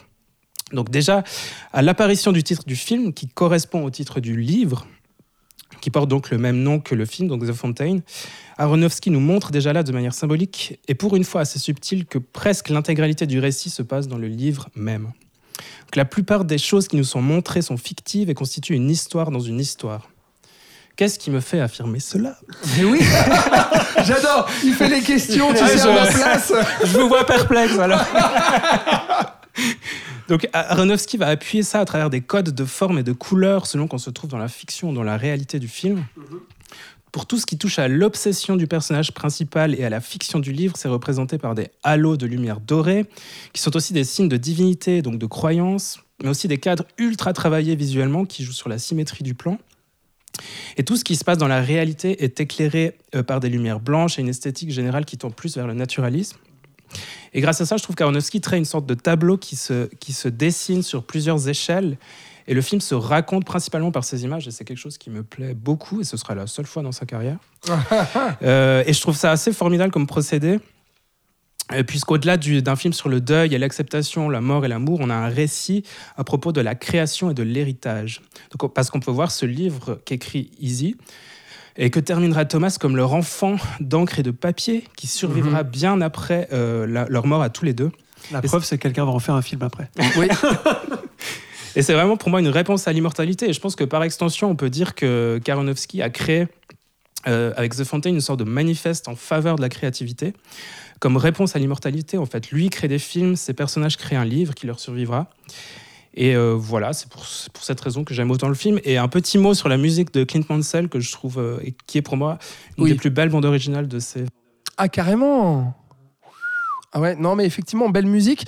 Par contre, euh, ce qui est fou, c'est que je suis quasiment d'accord avec tout ce que tu dis, mais en fait. Euh, mec, t'as pas aimé non, mais. non, je suis d'accord avec tout ça, mais je le vois que sur le papier. C'est ça. C'est euh, Toi aussi, Ouais, Florian ouais, je suis assez d'accord. C'est- C'est-à-dire que je, je- je trouve le film euh, vraiment ultra ambitieux, passionnant dans ce qu'il veut raconter, dans, dans ce qu'il veut faire. Je suis d'accord avec toi sur à la fois euh, ce, ce livre, tu vois, le côté euh, héritage et tout, génial. de traverser le temps. Mais c'est génial cette idée du livre. Non, mais je suis d'accord, le projet, je le trouve génial en soi. Les trois temporalités, euh, ce, ce rapport amoureux, ce, ce deuil euh, progressif euh, à faire, etc. Le problème, c'est que je peux je trouve le film raté en fait. Je trouve le film raté dans toutes ses intentions et ne serait-ce que déjà par la manière d'imbriquer, par la narration en fait euh, et l'écriture, l'imbrication entre les trois temporalités, je la trouve ultra chaotique et en fait euh, même franchement, alors c'est peut-être parce que je suis crétin, je peux Je l'admettre, t'allais dire chrétien. crétin. parce que même à la deuxième vision du film, parce que je l'avais vu il y, a, il y a quelques années, puis là je l'ai revu pour l'émission, j'avais du mal à, à- à faire le lien entre les trois temporalités, à comprendre en fait de quoi parlait le film et ce qu'il voulait me raconter au début. Donc je trouve ça un peu laborieux euh, déjà pour rentrer dedans. Et une fois que tu rentres dedans, moi, les, les- tous les moments dans le futur avec euh, Hugh Jackman en tai chi, euh, je, je- Ouais, déjà c'est ce que je- parlais quand je disais mauvais goût visuel. Ouais, c'est un peu. Mais pour autant, là, ouais, je trouve quand même ambitieux et tout. Mais, mais je sais pas, je, je, je vois pas ce qu'il veut me dire à travers ça. Je, je, j'ai, beaucoup de mal à me raccrocher à quelque chose. Je trouve Hugh Jackman très mal dirigé. Et... Mais arrête. Ah, vraiment. Mais arrête. Ah, vraiment, vraiment. Et pourtant, j'aime, j'aime vraiment bien cet acteur. Mais là, c'est pas possible. Rachel Weisz, je, je- je- je l'aime bien aussi, mais je la trouve aussi très mal dirigée. Enfin voilà, je trouve qu'il y a un peu tout qui sonne faux dans le film, à part la musique. Et, euh, et du coup, euh, oui, ouais, voilà. je sais pas, toi, Florian, c'est aussi ton Alors impression moi, je crois que je suis entre ou- vous deux parce que je suis pas aussi euh, rédhibitoire que toi.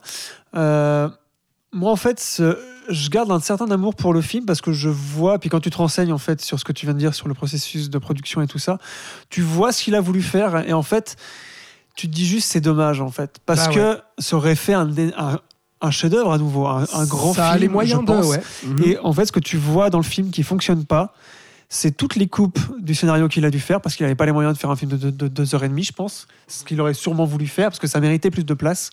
Ah, parce que le film dure euh, une heure et demie. hein. 1h30, ouais. Une heure tout trente, juste. c'est très court. Enfin, Ouais. pour, Ah ouais, raconter ça. ambition, je suis d'accord. cool, Voilà. ouais. Et moi, je trouve que tout se joue là. C'est-à-dire qu'il a, c'est son, là, du coup, son obsession ne l'a pas servi. Est-ce qu'il aurait dû laisser la bande dessinée ou attendre et garder ce projet pour plus tard? Euh, Peut-être après Black Swan, quand il avait les portes ouvertes d'Hollywood.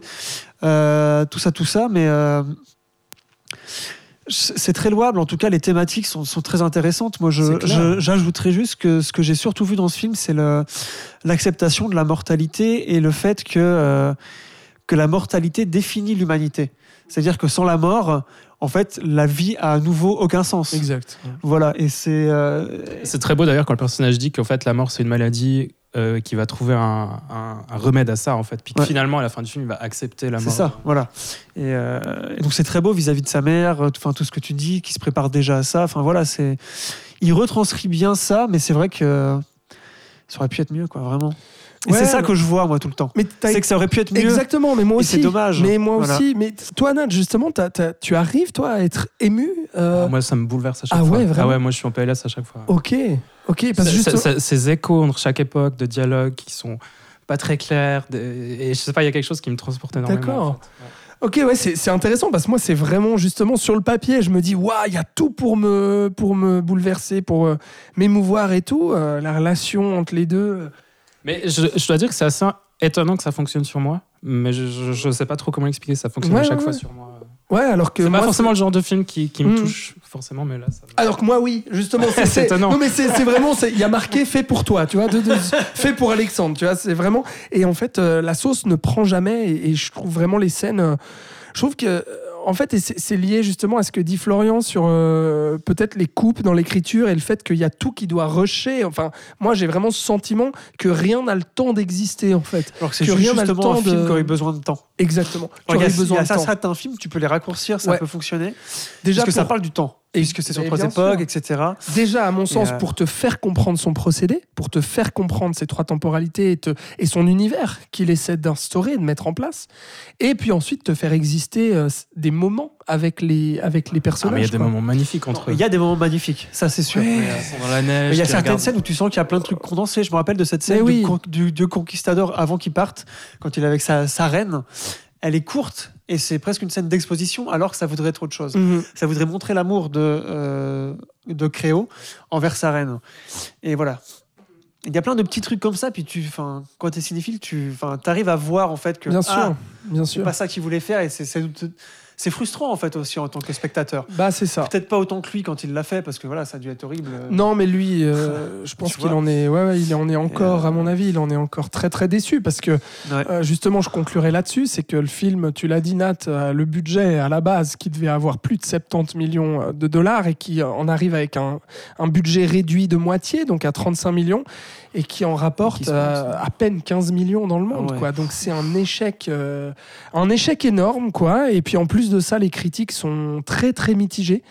Euh, donc, euh, ça, j'imagine à quel point ça a dû plomber encore plus euh, notre cher, notre cher Aronofsky, qui pourtant, pourtant, reviendra deux ans plus tard, donc en 2008, avec un autre gros projet, mais pas spécialement dans sa fabrication, mais plutôt dans son impact.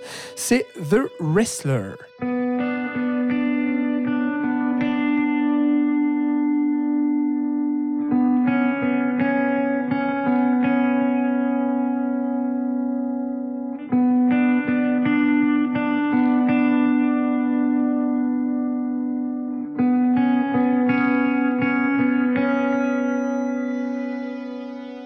C'est une virée euh, totale de style hein, pour Aronofsky avec The Wrestler par rapport à Requiem for a Dream et The Fountain. On est ici dans un mélodrame euh, réaliste contemporain, on peut peut-être le catégoriser comme ça, filmé caméra épaule, hyper épuré, on n'a plus de fantastique, on n'a plus d'effets spéciaux, on n'a plus d'onirisme, on a ce drame réaliste sur une ancienne gloire du catch avec Mickey Rourke dans le rôle titre. Dis-nous tout, euh, Nat, sur The Wrestler. Ah, excellent film. Euh, oui, Ah euh, je vais le, donc le, le résumer en deux mots. Non mais Donc- vraiment ou tu plaisantes? Non, c'est son film que je préfère. Ah The Wrestler, c'est souvent le film préféré de ceux qui n'aiment pas, Arono- qui n'aiment pas trop Aronofsky, Oui, parce que c'est son moins Ar- Aronofsky. Pourtant, j'aime The Oui. Fountain. Oui, mais voilà, c'est pour Je ça. suis Mais toi, un- t'es un un, paradoxe. toi, Tu as t'es un paradoxe, l'exception oui, c'est qui- vrai, c'est vrai. Ok, et donc celui-ci, C'est à oui. toi. C'est à moi. Donc c'est l'histoire de Randy de Ram- Robinson, qui est donc, comme tu l'as dit, une ancienne gloire du catch, qui essaye tant bien que mal de joindre les deux bouts. Aujourd'hui, il accumule les tournois miteux, il vit dans une caravane où il n'arrive même pas à payer son loyer. Euh, Il s'entiche d'une mère au foyer gogo danseuse qui le repousse sans arrêt et il essaye de renouer avec sa fille quand il apprend que son cœur n'est qu'à deux doigts de lâcher. Putain, Voilà, donc c'est pas, c'est hein. pas, c'est pas la grosse joie dans sa life, Ouais. mais euh, voilà. Ouais, c'est pas la grosse se joie. battre parce que un- Excellent pitch, euh, bravo euh, Nat, très bien résumé le écoute, film, euh, je pouvais pas mieux faire. Euh, donc pour moi, c'est c'est vraiment un fait important dans, dans la réussite de Wrestler, c'est que le film n'a pas été écrit par Aronofsky, mais par un certain, Robert Siegel. par un certain Robert Siegel, ancien rédacteur en chef de The Onion, qui était un journal satirique. Voilà. Euh, la volonté d'Aronofsky en créant le film, c'est- il n'a jamais été un fan de catch, mais il voulait mettre à l'honneur ce sport qui est toujours resté un peu dans l'ombre de la boxe au cinéma. Il a, été, il a toujours été fasciné par les gens qui utilisent leur corps dans leur art, ce qui va être le, le sujet central du film. Mais je vais y revenir. Et à la base, c'était Nicolas Cage qui devait hériter du rôle. Oui, j'ai lu ça, je, je- je l'ignorais avant, ouais, mais c'est assez étonnant. ça aurait été bon aussi. Écoute, moi je Ça aurait bien pense, collé. C'est toujours bon avec Nick Cage. moi, je pense justement que Mickey Rourke, c'est vraiment euh, la grande force du film. Enfin, je vais y Ah revenir, oui, mais oui, oui, oui. je pense que c'est très bien que ce soit lui qui, qui ait eu le rôle. Et le film va, va gagner le Lion d'Or à la 65e Mostra de Venise. Et Rourke va décrocher en 2009 le Golden Globe du meilleur acteur. Euh, donc, comme tu l'as dit, le film représente vraiment un tournant dans la carrière du réal. On passe du très travaillé The Fountain à un style ici hyper naturaliste et organique. Il fait appel à une directrice photo qui a bossé sur de nombreux documentaires pour, euh, pour l'aider. Il, y a- par exemple deux scènes qui démontrent cette volonté de naturalisme. À la fin d'un match, euh, le personnage de Mickey Rourke va dans les vestiaires, suivi et filmé sans que les autres catcheurs ne sachent qu'il qu'il débarquait à ce moment-là. Et du coup, ils ont pu capter des réactions très réalistes des, des catcheurs. Et même chose dans les scènes de supermarché où ce sont, la plupart des clients sont tous de vrais clients. Ah putain Et ils sont conscients de la présence de la caméra, mais, se- mais se comportent de manière très naturelle. Je, je te coupe vite Oui, fait. C'est le premier film où Aronofsky ne fait aucun storyboard. Il n'avait aucune idée de ce que serait la mise en scène avant de commencer le Bah, tournage. c'est génial, on sent une vraie ça, spontanéité dans, ça, ouais, ouais. dans la réalisation Ça faisait partie de son, enfin du, du procédé. du, ouais, du concept. Euh, même chose pour les scènes de catch, euh, où la- pour la plupart, ce sont de vrais fans dans les gradins et de vrais catcheurs. Voilà. Donc, euh, ce que je trouve assez génial dans le film, c'est que la gloire de Randy Zoram n'est qu'esquissée dans le, générique de début. On n'a pas, par exemple, des flashbacks sur sa gloire passée. Euh, ça semble être un lointain souvenir. mieux d'ailleurs. Ouais, ouais, vraiment, c'est une force. ouais, c'est juste lié avec les, les, les photos là, tu sais, Ouais, le travelling ouais, sur les photos, les magazines. Génial, génial. Ce, Et hop, t'as placé le truc Voilà. et puis t'as plus besoin de faire de flashback et tout, c'est très intelligent. L'épure, Mhm. Ce qui n'est pas euh, très courant dans la carrière du réalisateur. Il faut le noter, ouais. Euh, donc l'image, elle est un peu déprimante volontairement, mais retranscrit vraiment cette réalité du quotidien qui, du personnage de Randy, qui, comme l'acteur principal Mickey Rourke, semble être abîmé par une traversée du désert euh, qui a été dévastatrice. En effet, on va juste préciser que Rourke était la star montante dans les années 80, qui était idéalisé par énormément de gros acteurs actuels qui le, qui le, qui le voyaient en étant jeune, en fait, comme Brad Pitt, qui l'idéalisait beaucoup. Il va traverser plusieurs années de néant en, s'essayant même à un début de carrière de boxeur professionnel. Et il va même jouer le, le rôle d'un boxeur dans le film Homeboy en 1988. Donc ça me paraît impossible de ne pas faire une lecture méta du film en rapprochant le, le parcours de Randy à celui de Mickey Rourke. Euh, J'aimerais ensuite parler de la place de la chair dans The Wrestler. Donc on n'est pas dans un film de David Cronenberg, mais euh, Aronofsky utilise vraiment le corps de son personnage principal comme témoin des années de galère et de souffrance de son personnage. Il a le corps monstrueusement usé, qui ne suit plus la cadence. Euh, ce, ce corps va vraiment être l'antagoniste principal du film. Il est surtout l'expression du mal-être en fait de Randy. On le voit porter un sonotone, il est cicatrisé de partout. Il va même se faire agrafer tout le corps lors d'un combat pour euh, impressionner le public. Ah putain, cette scène, elle est géniale Ouais. à part ça. Ah, c'est mais- horrible, Ouais, quoi. C'est méga intense.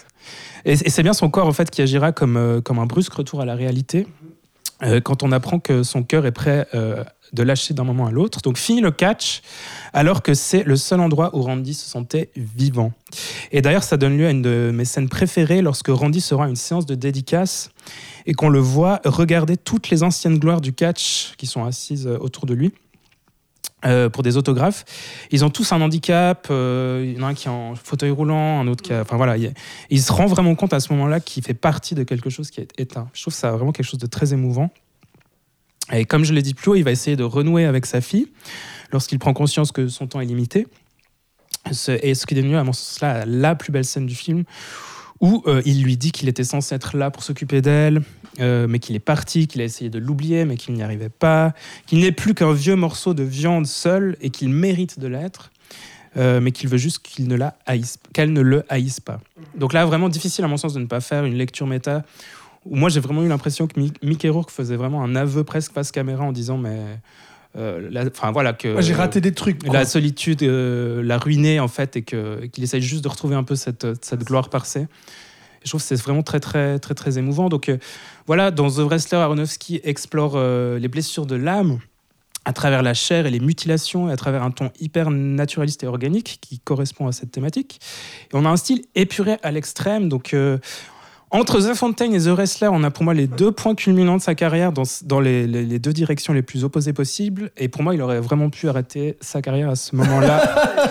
Parce qu'après, Oh c'est la dégringolade. Voilà. J'arrêterai sur cette Aïe, note. aïe, aïe. Ah, t'avais si bien commencé en plus. Non, mais c'est vrai, franchement, euh, très, très grand film. Toute cette dimension méta dont tu parles avec la carrière de Mickey Rourke, c'est un comeback énorme pour Mickey Rourke, ce film. quoi. Euh, lui qui était vraiment cette ancienne gloire euh, dans les années 80 où on, disait que c'était le nouveau James Dean. Enfin, je veux dire, il avait vraiment il avait une gueule, un- une beauté, un charisme. Il était tête d'affiche de, films de, de Cimino, de Coppola. c'était franchement ouais il y avait beaucoup d'espoir placé en lui puis après effectivement avec tout ce qui s'est passé la drogue euh, la, la carrière de boxeur où il s'est tellement éloigné de de- d'Hollywood Puis on peut même mettre en parallèle un, un peu les blessures physiques de Mickey Rourke par la chirurgie esthétique, c'est clair la par, euh, chirurgie esthétique aussi aux blessures physiques du personnage de Randy. C'est clair et, et en fait pour moi c'est vraiment le chant du cygne quoi pour Ah lui oui, vraiment, ce, ouais, ce film Ouais. Et, et ce retour comme ça sur le devant de la scène, il remporte un prix en plus. Tout le film repose sur lui parce que euh, même si euh, moi je trouve la, la, la, le- la caméra portée, etc. Là, ça épouse vraiment le sujet, puis c'est- bien Ça a du utilisé. sens. ouais. Et puis le plan, euh, bah voilà, euh, Aronofskien maintenant, euh, qui est utilisé, où on suit vraiment le personnage, vraiment sur la, la- la- le dos de la tête, quoi. Le derrière de la tête, et puis on, on suit le personnage avancer, avancer. Il fera ça dans Black Swan aussi. Euh, ouais, je trouve, je trouve que ça, je trouve que c'est c'est bien, quoi. Et je, je retiendrai euh, une scène vraiment particulière. Alors celles que tu as citées sont, sont magnifiques, effectivement. Moi, j'aime beaucoup euh, le rapport avec la, la stripteaseuse. euh, Mhm. Oui, qui vrai. elle ouais. aussi justement utilise son corps, utilise le spectacle, utilise le show pour justement gagner sa vie, mais qui a ce côté un peu, bah là aussi, euh, comment dire, euh, Désenchanté. un dé- peu, ouais, complètement désenchanté, underground, un peu crade comme ça. de- Et, et puis lui aussi, puis le, le fait qu'ils se retrouvent les deux, mais qu'ils n'arrivent pas à se retrouver. Enfin, il y a cet amour manqué aussi. Et moi, euh, la, la- la- la scène en termes de, de choix de mise en scène, euh, ce moment où justement on voit les mecs qui retirent leurs agrafes, on ne sait pas ce qui s'est passé, Ouais. mais on les voit balafrés, sanglants, euh, euh, cloutés, agrafés et tout. Ils enlèvent leurs agrafes, ils se font recoudre l'arcade sourcilière et à chaque blessure qu'on voit, et ben en fait elle nous est montrée dans le flashback du du du du, euh, Du du combat. merci, du combat de catch. Et ça, putain, la force de ça, Ouais. parce que quand t'as compris le procédé, quand ils enlèvent la première agrafe. Et que tu, tu vois les autres balafres qui Ouais. arrivent et que tu vas, ah non, qu'est-ce qu'on va voir là, quoi? Ah, c'est intense cette qu'ils scène. vont, ouais, euh, ouais. le fil de barbelé, le- Mm. la batte de baseball, enfin voilà quoi. Alors c'est vrai, on pourrait taxer ce film aussi là de, de misérabilisme plus plus, mais il y a ce- mais mais je sais pas quoi. Je trouve c'est, ça fonctionne quoi. Le côté mélo fonctionne à fond, c'est hyper touchant. Rourke euh, est impérial. Donc euh, moi c'est vraiment un très grand film aussi quoi. Pour, ouais, enfin voilà, moi j'a- j'adore euh, The Wrestler. Alors, on parle beaucoup de Rourke, et c'est bien parce qu'il faut en parler, mais Bah ouais. euh, j'ai l'impression que dans les critiques de l'époque et, euh, et les prix, on a pas mal oublié Aronofsky parce qu'on s'est dit, euh, ah, il fait de la caméra portée, Ouais. donc c'est un peu facile. Oui. c'est vraiment Ouais, le film de Rourke, quoi, un peu. Euh, moi, ce que j'y ai vu à la revoyure, c'est que en apprenant que Kurosawa était une de ses influences principales, je l'ai senti là parce que Kurosawa est, euh, a été un des premiers à vraiment utiliser ça beaucoup. Si vous voyez les sept samouraïs, ils fonctionnent aussi bien parce qu'il y a aussi une immersion dans les personnages où on est derrière eux comme si on les accompagnait en fait dans les scènes de combat. Ouais, je me souviens pas de ça. Et, euh, et si Kurosawa, à partir des, sept samouraïs, a développé ça en fait. Et aussi, euh, une autre influence, c'est que quelques années avant, je crois, ou pendant qu'il faisait The Fountain, parce qu'il avait du temps, il a découvert le, le cinéma des frères Dardenne. Et alors là, c'est évident, l'influence est évidente, puisque c'est comme s'il faisait un film des frères Da- Da- Da- Dardenne, du cinéma social, du cinéma vérité, caméra à l'épaule tout le temps, euh, le, mélodrame, etc. etc. Euh, donc encore une fois, il digère toutes ces influences et il en fait quelque chose, euh, il en fait quelque chose de grand. Je trouve aussi que c'est c'est très réussi pour un pour un petit juif de Brooklyn de réussir à faire un film qui se passe dans le Midwest. Enfin, en tout cas, dans le dans l'Amérique profonde, Et qui capture quelque chose de et très authentique. capture- euh, voilà, exactement. Ah ouais, et qui ouais, arrive à le faire aussi bien. Je trouve que c'est un film très américain. Le choix de Springsteen pour la chanson de fin, Oui. euh, Qui, est- qui est une chanson originale d'ailleurs originale film. qu'il ouais. a composé pour le film. qui Ouais, remportera l'Oscar d'ailleurs de la, meilleure, chanson. et ça, ça va avec enfin je trouve qu'il a réussi à épouser une certaine euh, à s'adapter ou à se renseigner enfin je sais pas quel travail de recherche ou de ou de repérage est-ce qu'il a fait mais je trouve que c'est un des films les plus euh, Amérique profonde que j'ai pu voir euh, euh, depuis les années 2000 quoi en tout cas et euh, donc Aronofsky a quelque chose à voir là-dedans et ces thématiques sont tout aussi là en fait hein. ça faut pas l'oublier certes il y a du méta d'un point de vue dans la carrière de Mickey Rourke comme vous l'avez dit mais je trouve qu'on on retrouve l'obsession, on retrouve la solitude, Mhm. surtout. Ah oui, clairement. Ouais. excessivement seul, ce personnage. Et, euh, et surtout, ce qui fait que c'est un film pas si misérabiliste que ça, je pense que c'est euh, sur l'issue du film. Mm. Euh, la rédemption qu'il Ah trouve Ouais, euh, dans cet acte final, tout à fait. euh, qui va d'ailleurs devenir une signature dans deux autres de ses films, et dont celui que tu vas nous en parler après, ça va devenir une nouvelle thématique d'Aronofsky. Euh, cette rédemption comme ça, la rédemption Ce dans le, plan final, Ah, putain. Ouais, non, mais tu vois, frisson, voilà. quoi. Et vraiment Ah, finir ouais. sur ça. Ouais. Voilà. Ah ouais. On le retrouvera dans Black Swan et dans The Whale. Voilà, Oui. J'ai spoilé Ah, auprès oui. de Nat, mais bon, c'est Oui. pas grave. de toute façon, vu qu'il Et auprès de tous nos auditeurs, non T'as pas l'impression Bah non, parce que ceux qui ont Putain, pas vu j'en reviens pas, le mec. Oh là là, vous m'emmerdez. Il y a juste Nat, quoi. Ah, voilà, c'est tout ce que j'avais à dire. Mais est-ce que tu as aimé le film du coup? Ah oui, bien sûr. Ah oui. Oui, oui. oui. Non, non, non. Très grand film. Oui, grand film. Bien C'est le meilleur, on est d'accord. Non. Ça reste Requiem. hein. Ouais, moi je pense que je préfère Requiem encore aussi pour. Ah, mais. Son troisième meilleur film, moi je dis The Wrestler. D'accord. Parce qu'il y a. Ah, il y a ce qui suit, d'accord. Bon, alors je terminerai sur The Wrestler en disant que euh, peu- Les tout petit budget, les sous-sous, tout petit budget, 6 millions de dollars et euh, recettes euh, de 45 millions de dollars. Pas mal, Donc, ce qui en fait un succès, mes chers amis. Euh, et il faut Mais pas savoir autant que le prochain. Pardon, j'arrête. euh, pas autant que le prochain, non. Et il faut savoir qu'ici, par contre, les critiques donc sont excellentes. Et ce sera, et ça reste, son film le plus apprécié de la critique et des cérémonies. Quelle à ce surprise, jour. parce que c'est le film qui fait le Mais- plus autoriste. Exact. Quand je parlais des frères Dardenne, voilà, hein, enfin c'est pas. Alors, euh, t'as oublié de citer les notes de Titi. Ah oui. Qu'est-ce qu'il pense Putain, de ce film, raison, Titi merci. Parce que là, on est tous les trois d'accord. Titi il dit que c'est Groland sans les blagues. voilà. Non, mais tu es Donc il nous manque, hein. Titi, tu nous manques. Ah, quand Thibaut, même. Thibaut, c'est pas possible de parler de ce film comme ça. Donc euh, voilà, donc s'il avait été là, il aurait dit qu'il n'aimait pas le film et il aurait amené un contrepoint au dithyrambe que nous venons d'exposer. Euh, avant le film qui suit, sachez que Aronofsky devait réaliser Robocop, le remake, mais à cause euh, des soucis Pas- financiers de la MGM, exactement, le projet a été avorté, puis ensuite il sera atterri, il aura atterri pardon dans les mains de José Padilla. T'en sais plus Et il- non, mais c'est une autre anecdote. Il a aussi été considéré pour Batman en fait, avant, Oui. Avant Christopher Nolan. Oui, on a, on a oublié de dire ça. Donc ça, c'était à l'époque euh, de Fontaine, pendant qu'il était en après Rock'em for euh, a Dream en fait. il- Ah, voilà. Et finalement, il n'aura pas fait. euh, Ah non, parce qu'il était obsédé par The ouais, ouais, peut-être, ouais. Ah, Non, mais c'est je, crois- je- je je crois dans mes souvenirs qu'il avait un- une idée très précise de comment il voulait faire le film et forcément la prod a, Mm. a pas voulu quoi. Donc, il n'y aura pas eu de blockbuster euh, à proprement parler euh, de la part d'Aronofsky. Bon, après, on cite euh, Noah, on va en parler de Noah, mais bon, c'est pas spécialement euh, blockbuster euh, comme euh, peuvent l'être euh, un Batman, Batman, ou un ouais, Robocop, quoi, euh, effectivement. Voilà, donc euh, passons tout de suite en euh, 2010 avec son film, certainement un de ses films les plus connus, Black Swan.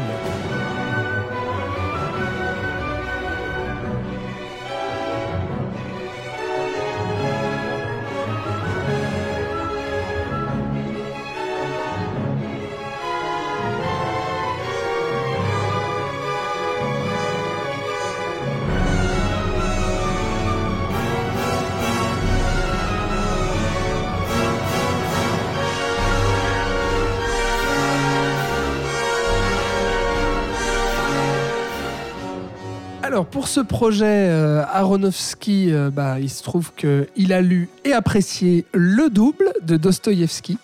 Euh, et à ce moment-là, il était à fond plongé dans ce, dans ce bouquin. Et puis, bah, bien entendu, euh, la double identité, la schizophrénie, la paranoïa, tout ça, tout ça, tout ça. ça l'inspire. et il se trouve que, euh, en fait, au moment où il est allé voir le lac des Cygnes, justement, une nouvelle interprétation du lac des Cygnes en ballet, euh, et ben, il a eu euh, la révélation. Et il s'est dit, oh, il faut que j'adapte le double, enfin, il faut que je m'inspire du double de, de, de Dostoïevski. Et euh, quoi de mieux que le lac des Cygnes pour justement eh euh, inscrire mon sujet euh, et parler de, de, ce- de cette euh, double identité et de ce passage à la folie avec euh, le lac des Cygnes.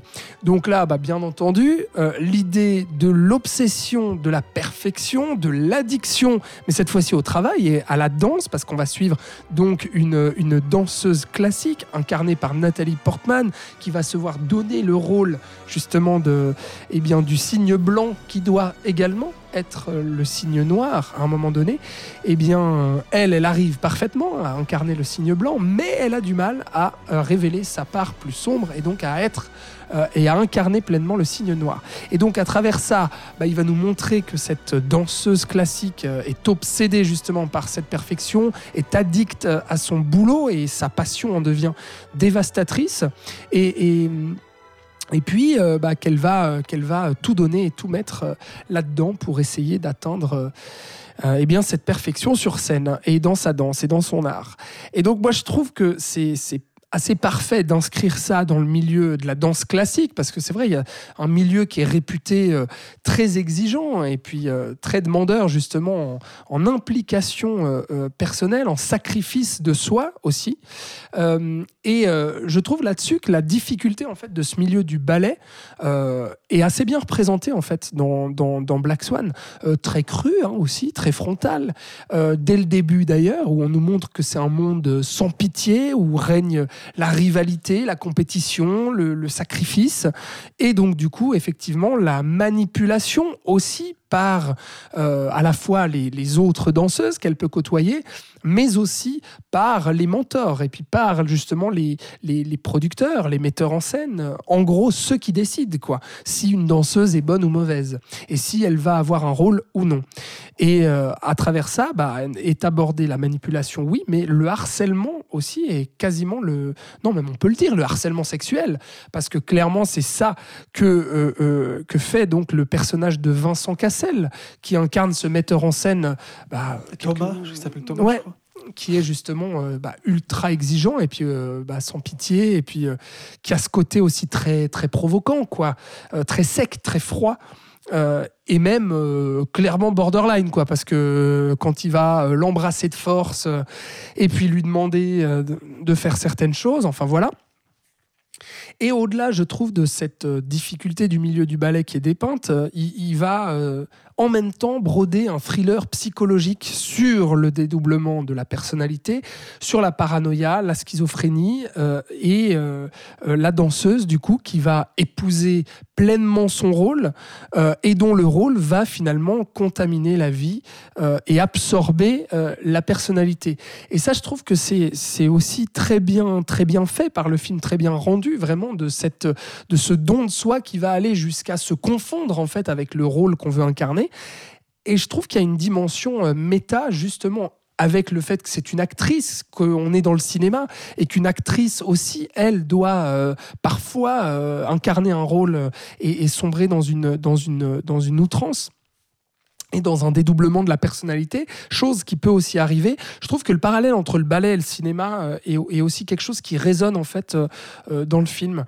Et dans ce thriller psychologique, il y a justement cette transformation euh, mentale et physique.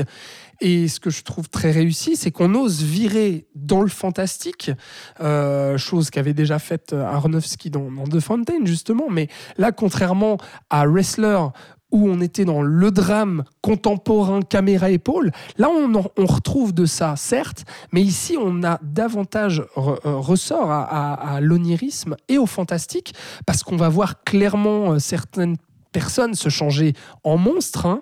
Euh, on va avoir la transformation physique de l'actrice, de, la danseuse en cygne, avec les plumes qui vont petit à petit pousser dans le dos, avec à un moment donné les jambes qui vont se casser comme euh, un oiseau, euh, les, les, ailes carrément qui vont pousser euh, lors de la représentation finale. Et à travers toute cette transformation physique, il y a justement le registre, je disais fantastique, oui, mais de l'horreur aussi qui est invoqué. Et ça, c'est vraiment une première, je trouve, chez, chez Aronofsky. Et je trouve qu'il s'en sort hyper bien. Enfin, moi, je trouve le film vraiment très malaisant de ce point de vue-là, et notamment physiquement. Alors oui, il y a les jumpscares, oui, il y a tout ce passage avec euh, euh, la, danseuse en chaise roulante qui s'enfonce les couteaux dans la joue. Il y a quelque chose de très dérangeant à travers ça. Euh, mais les ongles, quoi. Enfin, je veux dire, le moment où elle s'arrache la peau, il y a tous ces trucs-là. Bah, je vois Nat qui, qui, fait un peu la moue, qui se dit non, c'est un peu, un peu grossier. Moi, franchement, moi, ça cartonne sur moi, quoi. Je trouve ça hyper dégueu, je trouve ça hyper malaisant et quelque part cohérent, en fait, avec la transformation physique. Euh, qu'il veut faire. Et sur le dédoublement de la personnalité, là aussi, il y a quelque chose de thriller, de d'horrifique presque, avec euh, le, fait qu'elle se voit, elle voit son visage en fait sur les autres. Euh, elle se met à avoir peur d'elle-même finalement parce que bon bah voilà le dédoublement de personnalité le double euh, la peur de ses propres démons la peur de changer euh, cette frontière justement entre la, réalité et le fantasme euh, moi je trouve avec ce, dédoublement-là, on se pose sans arrêt la question en fait de ce qui est vrai, de ce qui relève de son imagination. A-t-elle vraiment couché avec Mila Kunis?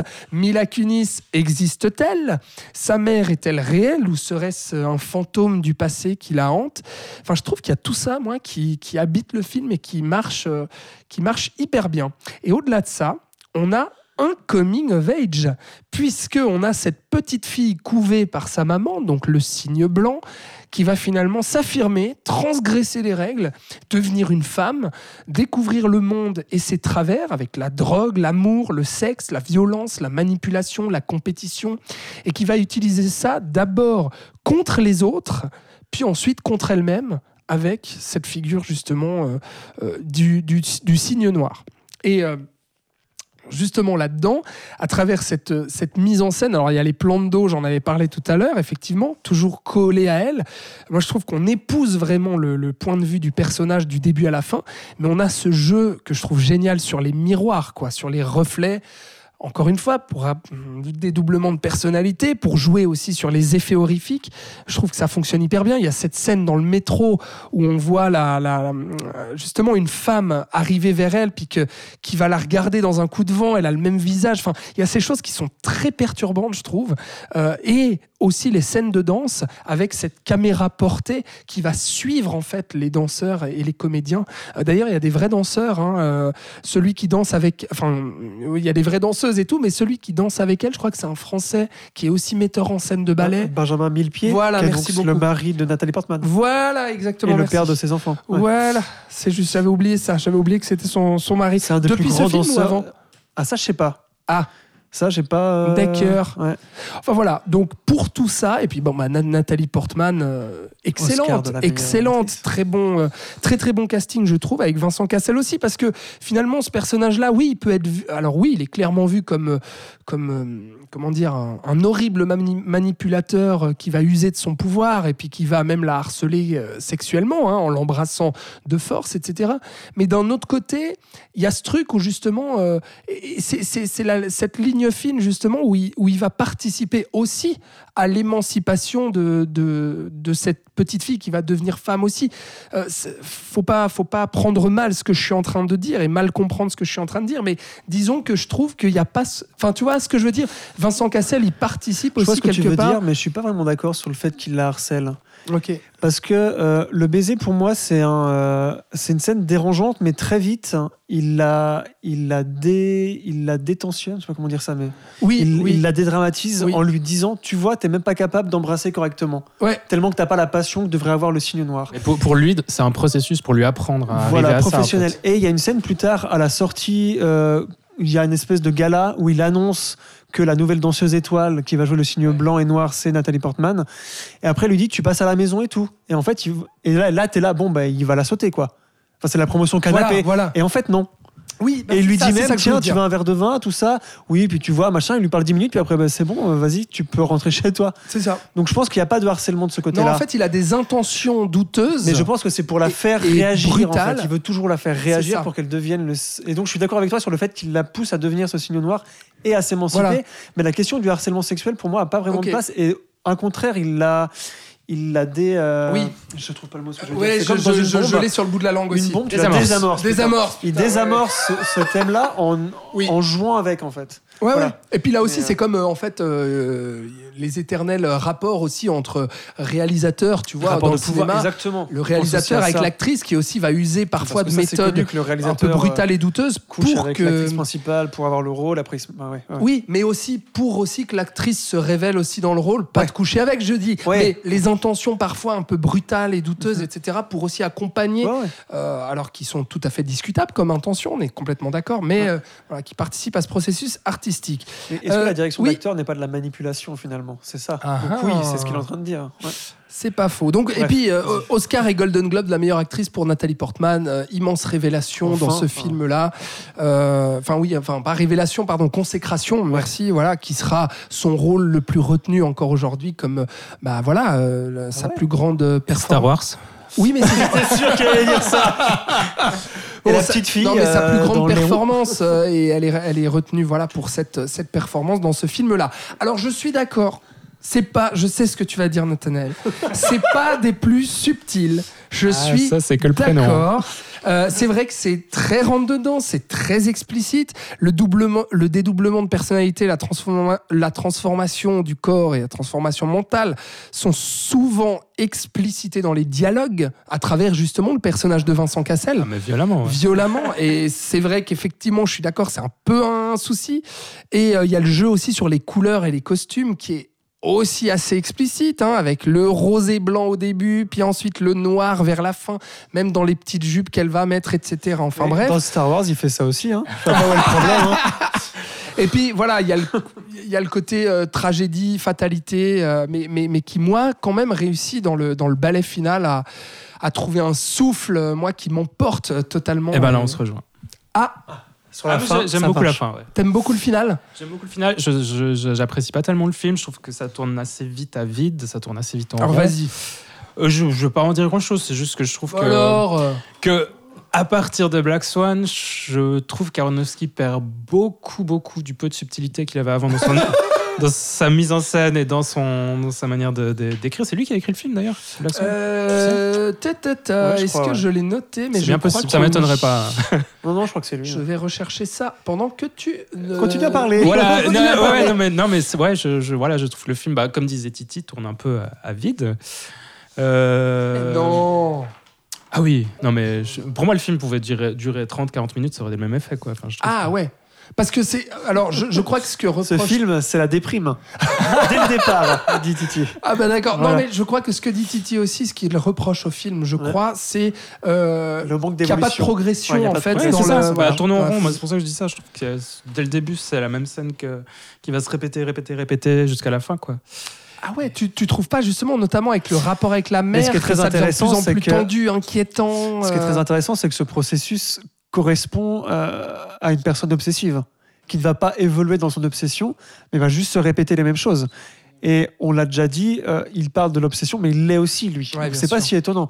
Mm. En vrai, que ça plaise ou que ça plaise pas, c'est autre chose, Ouais, non, mais dans son processus de, de, de réalisation, ça fait sens, en fait. Et aussi, aussi le- le- le- le- l'aspect visuel très naturaliste, organique qu'il avait sur The Wrestler, il le réutilise là. Et je me demande si c'est vraiment pertinent de l'utiliser sur ce film, en fait. Je- Moi, je pense qu'il y a un mélange. Mais oui. Moi, je, Moi, je, c'est ce mélange je que vois l'influence. Enfin, je vois que de ce qu'il a appris de The Wrestler, qu'il va réutiliser d'ailleurs euh, avec Mother, euh, et avec le côté un peu plus matu vu qu'il avait avant avec euh, Requiem et Pipaille. Et je trouve que justement Black Swan, au niveau de la mise en scène, je trouve que c'est un des plus fascinants. Enfin, en tout cas, moi, c'est un des. euh, euh, sans être coup dans la gueule comme Requiem, et pour moi le plus maîtrisé au niveau de la mise en scène, parce que justement je crois qu'il y a ce mélange entre les deux, euh, entre ces deux côtés qu'il a, Ouais. donc caméra portée plus Ouais. plan, plus classique, etc., euh, ou plus expérimental, pardon, et que là il arrive à un espèce de dosage parfait entre les deux. Moi, je suis d'accord. Je suis d'accord, cet effet avec les miroirs, cet effet sur les gros plans et tout. euh, et euh, moi j'aime beaucoup le film aussi fort. parce qu'en fait c'est un remake caché de Perfect Blue. Ouais, j'allais, j'allais conclure Blue par était ça. nettement mieux. Ouais. Oui, c'est difficile de, en termes de film sur le double, de faire mieux que Ah, Perfect Blue, c'est très difficile. d'accord. Je crois que Là, ça n'existe pas.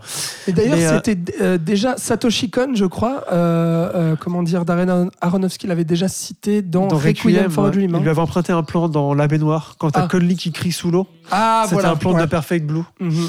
Euh, mais là, c'est clair. explicite. Ouais. Bah c'est ouais. explicite et la mise en scène me fait beaucoup penser à Polanski. On reparle Mm. de lui, mais euh, euh, The, The- The Tenant avec la paranoïa, le dédoublement, enfin, voilà. Je trouve que encore une fois, on voit ses influences et puis. euh, Voyez Perfect Blue de Satoshi Kon Ah oui, si vous nous écoutez ça, que vous l'avez jamais vu. Euh, c'est un chef-d'œuvre de l'animation japonaise. Et euh, il y a aussi ce rapport avec The Wrestler où il l'a dit lui-même, il voulait faire un, c'est un peu un pendant, il voulait parler de l'art le moins noble, donc le catch, et de l'art vu comme le plus noble, le ballet, Ah. comme tu dis, Ah, le plus exigeant, mais en fait physiquement, ça demande autant d'efforts.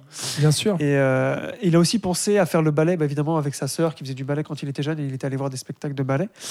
Et euh, je crois qu'il y a aussi eu ce processus-là mental, de, après The, The Wrestler, de toujours avoir voulu parler du ballet à un moment ou à un autre.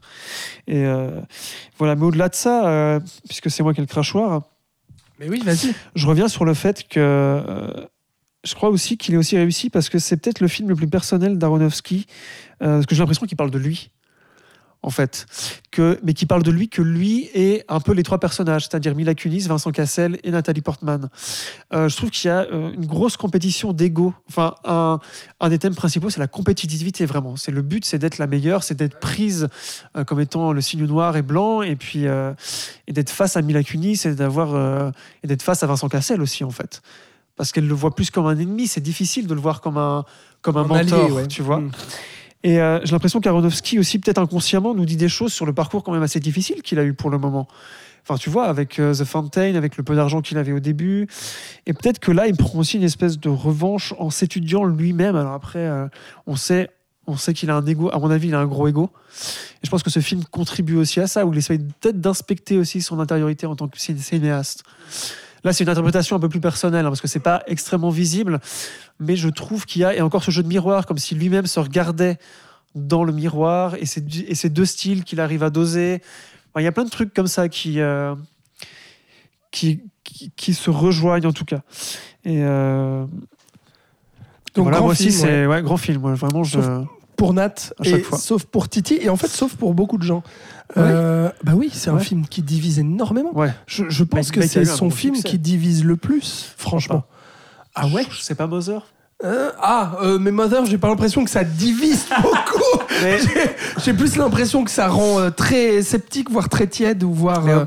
Black Swan a eu un succès un peu plus large aussi, du coup ça divise plus facilement parce que plus ah de gens l'ont vu. Alors que Moi, je me souviens à l'époque de la sortie du film que les critiques presse, en tout cas en, francophonie, elles étaient radicalement opposées. quoi. C'est-à-dire qu'il y avait des critiques qui criaient au chef-d'œuvre et d'autres qui criaient euh, au bousin, quoi. Mais vraiment.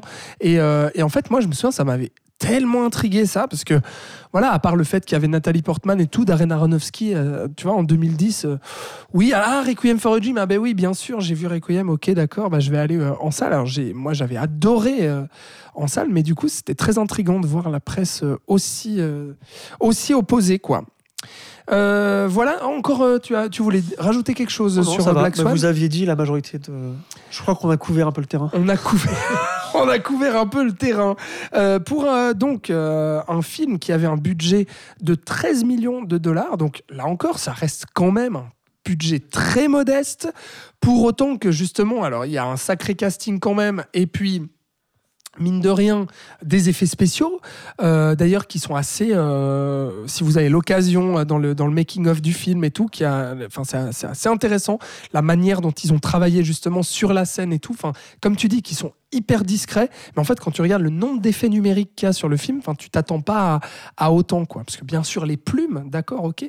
Mais même dans le jeu des lumières et tout ça euh, sur la scène, je trouve que ça rend, ça rend très bien. Puis le final est, vraiment très beau. Bref, euh, il rapporte quand même 330 millions de recettes, 330 millions de dollars donc de recettes dans le monde, ce qui en fait le plus gros carton euh, d'Aronofsky encore à ce jour, même si le film prochain, vous le verrez, rapportera un peu plus d'argent, mais du coup, ce sera pas un plus gros succès, parce que là, 13 euh, millions comparé à 330 de recettes, euh, c'est forcément énorme. Et puis les critiques, eh ben, je viens de vous en parler.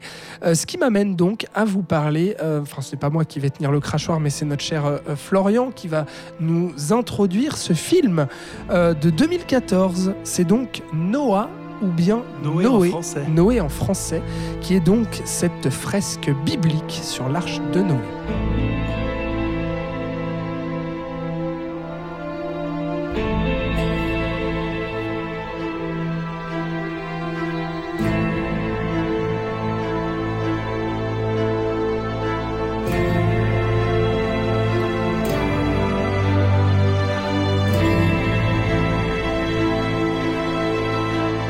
Alors pourquoi, comment et surtout pourquoi euh, Noé? Mais où? Et avec qui? C'est ça qu'on veut savoir. Avec qui? Dis-nous tout, Florian. Alors, Noé, c'est donc l'histoire de l'Arche de Noé, euh, une œuvre biblique. Je vais vous le pitcher parce qu'on m'a critiqué sur Requiem. Oui, pitch-nous, s'il te plaît. Donc, euh, sur la Terre, c'est la merde, l'humanité fait n'importe quoi, est en train de détruire tout, et puis il y a Dieu qui fait Hé Noé Chut, Tu viens? Hé Le mec, il fait Ouais, il faut sauver les animaux et tout, s'il te plaît, vas-y. Et le mec, il dit Ok, je vais faire une arche et t'inquiète, on va survivre. Et ça marche. Voilà. Donc Aronofsky va nous raconter cette, cette euh, histoire incroyable et euh, que personne ne connaissait avant d'ailleurs. Hein. Mais pourquoi Donc- il fait ça C'est une bonne question. Ah, c'est une très bonne question. pourquoi? Et pourquoi Pourquoi comme ça? Et, et avec qui? Oui, C'est un projet de longue date qui a connu une longue genèse. oui. À l'époque, il était déjà, enfin à l'époque quand il était enfant, il avait déjà écrit un poème épique sur l'histoire de Noé. Donc c'est quelque chose qui l'habite et qui le fascine depuis longtemps. Euh, après Paille, il avait déjà l'idée euh, de vouloir en faire un film. Pour ça, donc, il va, il va prendre beaucoup de temps à étudier la Bible. Mais malheureusement, dans la Bible, il y a très peu de chapitres sur l'arche de Noé, finalement. Il y en a juste une poignée. Et euh, bah, pour faire un film, c'est un, peu, euh, c'est un peu maigre. Donc, il va euh, re- regarder aussi du côté des, des textes hébreux et va tomber sur le livre de Enoch, qui est donc l'arrière-grand-père de Noé. Je sais plus trop. euh, J'ai pas fait euh, de catéchèse depuis Oui. longtemps. Et euh, non, mais non, parce que quand tu es juif, tu fais pas de catéchèse, n'est-ce pas? Mhm. Voilà, je. pff. Où là est plus décrit en fait plus de choses euh, problématiques ou en tout cas de dualité avec euh, un de ses fils euh, ou de choses un peu plus qui pourraient créer un scénario avec du conflit, etc., etc. Donc il va se baser un peu, il va s'inspirer librement, on va dire, des textes de manière générale bibliques et va y apporter sa propre interprétation, notamment visuelle. En 2003, un premier script est fait avec, euh, avec son ami Harry Handel, dont as parlé dans The Fountain, qui, avait donc, qui était producteur et co-scénariste de The Fountain, si je me trompe pas. Et euh, bah, le projet va pas trop, euh, va pas trop plaire. Enfin voilà, il va à nouveau avoir beaucoup de mal à trouver des financements, donc il va faire d'autres films entre temps, et va finir par là aussi faire une bande dessinée. Mais ça va pas être un comic book, ça, va être une bande dessinée euh, franco-belge, parce que ça va être édité chez le Lombard, qui est un éditeur belge, euh, et dessiné par Nico Henrichon, un dessinateur québécois, donc euh, francophone, et qui va sortir en 2011. Et paf, comme par hasard, en 2012, un an plus tard, la Paramount décide de euh, donner le feu vert au projet de Noé. Donc, est-ce que la bande dessinée a eu euh, une quelconque influence sur la décision de la Paramount euh, Alors, moi, je pense que c'est surtout les recettes de Black Swan, hein, pour être très voilà, honnête. hein. Aussi. Voilà. Mm. Donc, c'est-à-dire que, ouais, comme tu l'as dit, voilà, il avait là un peu les portes euh, d'Hollywood ouvertes. Ah bah enfin, il avait fait un gros Et, carton. et donc, voilà, euh, il va réaliser son premier, son premier blockbuster après, comme on l'a dit, être passé à côté de Batman et de Robocop. Et son seul blockbuster, je vais vous dire pourquoi. Oui, parce qu'il a coup. refusé euh, Wolverine, le combat de l'immortel aussi. Ah ouais. Il devait faire ça, ouais. Ouais, à la place, c'était James Mangold qui l'a fait. Oui, absolument. Euh, voilà. Donc à la base, le projet a tout pour plaire. La proposition de base, en tout cas, est vraiment alléchante puisque Aronofsky propose donc de revisiter euh, ce, récit euh, épique et héroïque de la Bible en mélangeant un univers un peu euh, fantaisiste et fantastique, hein, comme il l'a déjà fait dans plusieurs de ses films précédents. Et de dire qu'en fait, de revenir à ce postulat que la Bible n'est qu'une histoire, Au- au-delà de la croyance de l'Église et de la religion, c'est-à-dire de reprendre le texte pour ce qu'il est. Et c'est vrai que dans les textes originaux, il y a beaucoup de fantastique et de, de fantaisie, en tout cas, enfin, dans, dans tous ces actes divins. Donc l'aspect romancé, en fait. C'est pas de très, la- très. Voilà. Non, et puis même dans ce qui se passe. euh, Oui. Et donc il va prendre ça vraiment euh, au pied de la lettre et on va voir donc dans son film, et c'est rare, euh, des manifestations euh, physiques de la présence et du pouvoir de, de, de Dieu. Par exemple avec les arbres qui poussent instantanément, avec les fameux Watchers, donc qui sont des anges qui, ont été, qui, qui étaient venus sur Terre pour aider l'humanité, mais qui en fait se sont fait euh, foutre dessus euh, parce que voilà, ils ont trahi, etc., etc. Qui sont donc les fameux, euh, je sais pas en français comment on appelle ça, les guerriers de pierre ou les Ouais, ouais, ouais. les, les anges de pierre, enfin voilà, ceux qui sont euh, doublés par Nick Nolte, d'ailleurs, le, le principal. Ah oui. Ok. Ouais, non, on s'y attendait pas. Non. Et euh, donc ça déjà c'est un point enfin qui, qui aurait pu euh, qui aurait pu fonctionner. Et dans la même idée en fait il réussit à euh, à, à rendre l'univers biblique euh, plus euh, crédible on va dire parce que c'est vrai que d'habitude la Bible c'est le Christ et c'est euh, Nazareth, la, la, la Jordanie, c'est des petits villages, enfin tu vois, avec Mm. du sable, tout le monde est pauvre, avec des pagnes, c'est un peu relou. Bon là c'est pas le Christ puisqu'on est dans, non mais tu vois, et là on est dans un univers déjà beaucoup plus étendu où la Terre est évidemment beaucoup moins habitée et où on va, moi ça m'a beaucoup fait penser d'un point de vue univers au Seigneur des Anneaux, par, par ex- par exemple avec des créatures magiques, avec les humains qui font de la merde et qui détruisent tout. Donc voilà, il y a vraiment cette volonté de faire un blockbuster un peu fantastique et biblique. Le problème, c'est que ça dans l'application et dans la réalisation, ça ne fonctionne pas trop. Est-ce que le projet était trop ambitieux ou est-ce qu'il n'a pas su gérer un, gros, un blockbuster? On peut se le demander, parce que c'est la première fois qu'il devait gérer une équipe aussi énorme et travailler, euh, à mon avis, avec des producteurs un peu chiants. Avec un gros voulait, casting euh, aussi. Voilà, oui, c'est vrai. Ça, j'y reviendrai plus tard. Le scénario, du coup, finit par être un peu foutraque. On a des déséquilibres, euh, je trouve, avec des sous-intrigues qui finalement nous intéressent pas tant, notamment, notamment euh, celle avec euh, Hila, interprétée par Emma Thompson, Emma, Ah, Thompson, Emma nul, Watson, Emma pardon. Watson, ouais. Pardon, donc euh, Hermione dans les Harry Potter. Ouais, elle a toute son importance dans le dernier acte quand même. Ouais, mais c'est très mal amené. Enfin, d'un point de vue écriture, Ouais, c'est très bordélique. Ouais, ouais. Et pareil avec le personnage de, de, de Tubal Cain, qui est donc le méchant interprété par Ray Winston. C'est très, euh, c'est très, c'est très gros sabot, tu vois. Non, c'est vrai. Voilà, c'est-à-dire que d'habitude, Aronofsky, je trouve que sa mise en scène rattrape beaucoup de choses. Euh, et là, justement, la mise en scène n'est pas ouf non plus. Je trouve qu'elle est beaucoup plus classique, beaucoup plus. euh, C'est un peu désincarné, quoi. voilà. Mm. À part quelques bonnes idées, par Deux, trois exemple, plans euh, les timelapses avec, euh, avec la rivière, je trouve vraiment excellent. Mhm. Mais c'est purement visuel, ça. Mais tu vois, mais tout le reste, on est beaucoup dans le champ contre champ, euh, dans grosse, grosse utilisation des effets spéciaux, donc qui, à mon avis, limite beaucoup d'expérimentation avec la caméra. On perd ce côté physique un peu de la mise en scène et on, je trouve qu'on tombe dans, euh, dans les travers un peu euh, basiques qu'ont beaucoup de blockbusters d'un point de vue mise en scène. C'est-à-dire qu'on est sur du plan, du gros plan ou du plan large. C'est assez souvent ça. C'est vrai. Et une explication aussi pourrait être ça, c'est que c'est la première fois qu'ils travaillent avec des effets spéciaux aussi énormes. Euh, ILM, enfin même les, les, les responsables d'I- d'ILM qui ont bossé sur le projet ont dit que c'était leur plus gros challenge jusqu'à ce jour.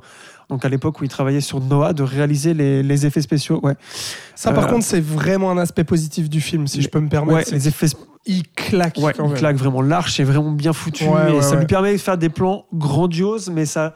Ça le bloque quelque part. Je pense qu'il n'avait monstres- pas la liberté de cré- créative qu'il avait avant. Mm, c'est Enfin, possible, ouais. Je sens un peu un truc comme ça. Non, puis les monstres de pierre et tout, enfin, ça a de la gueule quand Oui, même. oui, c'est euh. visuellement ça.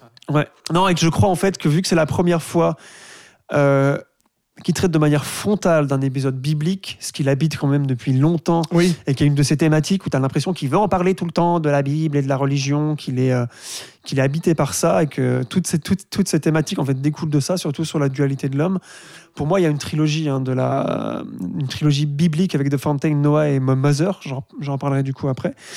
Et euh, peut-être que là, le poids était trop gros en fait. Ou peut-être qu'il s'est dit, je vais enfin pouvoir faire ce que je veux avec un gros film, ce qu'il aurait peut-être voulu faire avec The Fountain.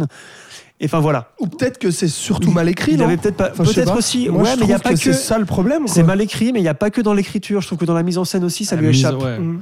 C'est ça que je voulais dire. Donc du ouais, coup, ouais. euh, on retrouve quand même évidemment euh, et très clairement là euh, ses obsessions habituelles, l'obsession. Enfin, je veux dire le personnage interprété par Russell Crowe, donc Noé, euh, il a une mission quoi. Le gars, il a une mission, il est prêt à tuer ses gosses, pas de problème. C'est Dieu avant tout. Et je trouve qu'on a rarement vu dans Aronofsky un personnage aussi euh, aussi Radical. droit, radical dans ce qu'il veut faire.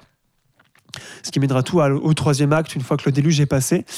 Euh, et qui se retrouve, et on n'en a pas beaucoup parlé de la conséquence de ces thématiques sur l'obsession et sur la- l'addiction, mais ça crée un enfermement en fait psychologique que tous ces personnages ont et que je trouve là est très euh, est, est beaucoup plus visible que d'habitude chez Noé puisqu'il est contrasté avec le reste de sa famille qui eux ont une vision un peu plus ouverte et se disent euh, quand même Noé là arrête de boire t'es en train de déconner hein, t'as envie de t'as envie de buter ta fille euh, s'il te plaît euh, chill Ouais. et euh, je trouve que c'est une thématique dont on n'avait pas, pas parlé avant, mais qui ici trouve toute sa place et qui, euh, et qui résonne avec la religion, avec la croyance, avec la foi, euh, de croire en Dieu, même si on ne sait pas pourquoi ni comment est-ce que Dieu nous commande ça, euh, de le faire. Euh, là aussi, autre originalité qu'on n'a pas vue depuis Paille, euh, la fin est finie plutôt bien, et très niaise, mais ça finit plutôt bien. Oui, oui, oui. Ça aurait pu être, vu le troisième acte, happy qui était quand même assez Mm. calé vers le tragique, Oh putain. ça aurait pu être bien plus horrible que ça. Et là, ça finit de manière un peu niaise. On sent là aussi le blockbuster et les producteurs qui n'ont pas voulu accepter. euh, C'est possible. voilà, parce que la fin fait vraiment, euh, fait vraiment film de Marvel. hein. Enfin, je suis désolé. Et euh, je finirai juste euh, par un avis un peu plus personnel parce que moi, je l'avais vu en salle, donc euh, je, je l'a- je l'attendais comme le Messi. Tu penses après Black Swan que j'avais adoré. Et j'étais là, putain, il a enfin les moyens de faire le film qu'il veut sur la Bible, ça va être super. Et à l'époque, j'avais haï le film parce que vraiment, ça a été une déception Ah monumentale. ouais, ouais. Vraiment, ouais. Et, euh, et à la revoyure, il a remonté dans mon estime. Il y a beaucoup de défauts, donc euh, tous ceux que je viens de dire. Mais je trouve pour moi que le troisième acte fonctionne bien. Celui que j'avais le plus détesté parce que j'étais là, mais c'est pas crédible. Enfin, Noé, tu vas pas faire ça, arrête tes conneries. Et, euh, et finalement, à la revoyure, il y, a, euh, il y a quelque chose qui fonctionne mieux.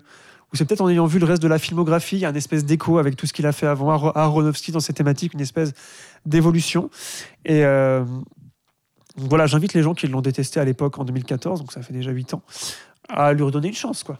Moi, je le déteste toujours autant. Oui, alors, ça, ça, m'étonne pas. Vas-y, Nat, vas-y. Non, non, je- je- j'exagère un peu. Je ne déteste pas le film, mais je trouve que c'est d'une lourdeur dans l'écriture, dans la, puis la mise en scène, comme tu l'as dit, chant contre chant et tout, c'est plat, C'est pauvre, ouais. c'est hyper pauvre. Après, il y a, je trouve qu'il y a quelques belles idées de visuels. Par exemple, le fait que ce soit tourné en Islande, je trouve que ça ajoute un peu une personnalité euh, un peu différente au film. Il y a deux, trois plans très sympas. Le- il, un- me semble qu'il y a une scène de sacrifice du veau par les, les hommes, et puis Noé assiste à ça. Puis je trouve ça, ça quelque chose d'un peu euh, organique, bestial. euh, qui incarne un peu le film à ce moment-là, ce qui n'est pas trop le cas dans reste du métrage. Il y a aussi une autre scène où on voit l'arche, et puis on voit un rocher où tu as les hommes qui s'accrochent désespérément à la vie, mais tu sais qui c'est une image qui fait très image, image d'épinal, image de, ça fait tableau quoi. Mais voilà, j'ai pas grand chose d'autre à, à sauver du truc. Alors moi, je trouve que le troisième acte fonctionne pas tellement dans la, dans le, dans, l'arche en fait. Je trouve que Les dilemmes moraux sont hyper intéressants quand même. ah c'est intéressant, mais très peu. Enfin, je trouve pas ça très très creusé en fait. Je Ok. trouve pas. Et puis je sais pas, moi c'est surtout cette mise en scène et puis ce, ce rythme quoi. Enfin, il y, a un- il y a un souci de rythme dans ce film qui. Ouais, est- ouais, Oui, il y a, ça, des- il y a beaucoup de longueur, ouais. Ouais. Non, il, fait, il fait 2h, 2h20, 2h40, Ouais. Non, non, 2h20, je 2h20, ouais. 138 minutes. Ouais. Voilà. Ce qui est le plus long film hein, d'Aro- d'Aronofsky pour Oui. l'instant. Ouais. Oui, effectivement. Euh, et je rajouterais pour ma part que euh, bah moi, je l'ai découvert là pour l'émission, je l'avais jamais vu. Et euh, c'est vrai que vu la réputation qu'il se traîne, parce que euh, faut savoir, alors je vais, je vais déjà vous dire ça tout de suite, c'est que euh, donc euh, les critiques étaient vraiment très très mitigées hein, à la sortie du, du film. Je pense qu'il y avait une énorme déception après Black Swan, effectivement, comme tu dis Flo. Euh, et puis par contre, en salle, ça a quand même été un succès parce qu'il y avait une sacrée promo Parce qu'il a dû attirer tout. aussi un, un public différent Ouais. que, le, que son public Tout à fait, habituel. bah hein. ouais, avec euh, gros casting, tu vois, Russell Crowe, Jennifer Connelly, Emma Watson et tout ça. Et puis, euh, donc, gros, gros, gros budget, 130 millions, c'est énorme. hein. C'est le plus gros budget d'Aronofsky, d'un film d'Aronofsky.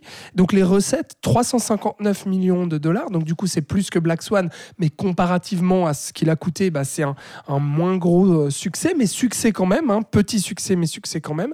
Euh, donc, pour ma part, voilà, je l'ai découvert avec toutes ces appréhensions-là que, que j'avais.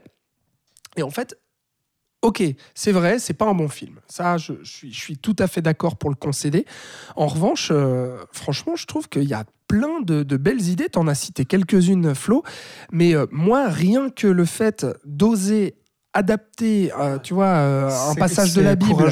mais avec cet esprit fantastique, euh, enfin, je veux dire, avec les monstres de pierre et tout, je trouve que ça a une sacrée gueule, ça a une sacrée ampleur, le gigantisme et tout, je trouve que ça marche assez bien. Je suis, je suis d'accord avec Nat sur le l'Islande en fait, qui, qui amène effectivement ce, ce- ce- cet esprit très nat- nature en fait, tu vois, et de l'esprit justement de ce que défend aussi Noé et tout, mais aussi cet esprit assez désertique, tu Oui, vois, un peu original comme ça. Ouais, peu- et qui lui donne presque un aspect théâtral, tu Mhm. vois, ce côté. Oui, euh, en fait, on est dans un, dans un désert, quoi, vraiment. euh, alors, désert euh, très vert, mais désert quand même. Et après, moi, je trouve, même si je trou- je trouve effectivement le côté, euh, alors là, théâtral pour le coup, dans les dialogues et tout, ultra grossier, ultra appuyé, dans toute cette tragédie qu'ils vont vivre dans ce huis clos sur l'arche et tout, mais les dilemmes moraux de ce, de ce Noé qu'on a suivi comme étant le héros qui veut faire le bien, et puis qui là, d'un coup, euh, bah, justement, euh, pour, euh, comment dire, pro- procréer l'espèce humaine, etc., veut buter cet enfant. Et Enfin, c'est c'est un truc de malade. Et en fait, moi, cette tension-là, je l'ai vraiment ressenti, ce dilemme moral aussi, et le côté hyper bestial, en fait, de Noé qui ressort, là aussi, qui sombre dans la folie, tu vois, haha, film d'Aronofsky, tout ça. Mais vraiment, ça, pour le coup, je l'ai vraiment ressenti, et je me suis dit, euh, en fait, on s'attendait, euh, enfin, après l'apocalypse, le chaos est encore pire, quoi. Et le chaos qu'on vit en huis clos, euh, le chaos familial, est vraiment, enfin, moi, j'étais ultra tendu, et je me disais, mais putain, il va vraiment buter ce gosse, quoi. Et honnêtement, je, je- j'y- croyais à fond à ce moment-là, même si je trouvais aussi beaucoup de longueur et Même si beaucoup tu sais de. que c'est impossible parce que dans Ouais. un film pour Ouais, ce public-là pas, ils vont pas faire un infanticide. Bien sûr, mais mais, Mais t'as quand même le doute. Ah, ils auraient pu le faire hors champ. Enfin, Ouais, tu vois, vrai. je veux Ouais. dire, ça aurait pu. Euh, D'ailleurs, ça apporte quelque chose de nouveau dans la, dans la philosophie euh, biblique d'Aronofsky, en tout cas, où euh, d'habitude, la rédemption se passe souvent que par euh, l'anéantissement de l'être. Là, on a quand même ce questionnement est-ce que l'humanité mérite d'être sauvée ouais, exact.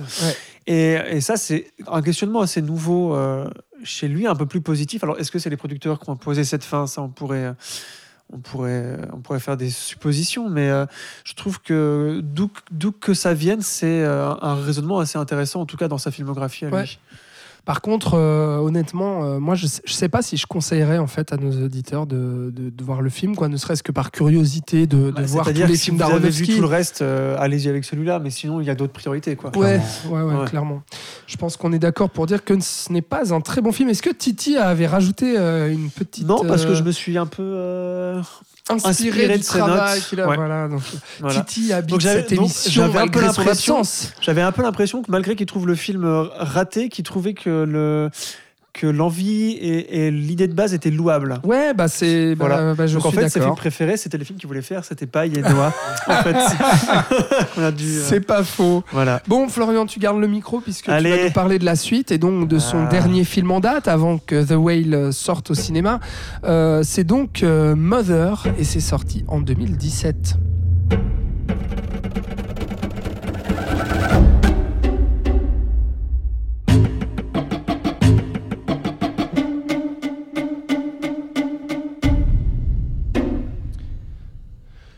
Donc Florian, on est, euh, on est trois ans après euh, Noé, euh, donc qu'on a dit, c'était effectivement un, un succès. Et puis alors là, il revient avec un huis clos, là Ouais. vraiment un huis clos dans une maison avec un sacré casting aussi très intéressant avec Jennifer Lawrence, Javier Bardem, Ed Harris, Michel Pfeiffer.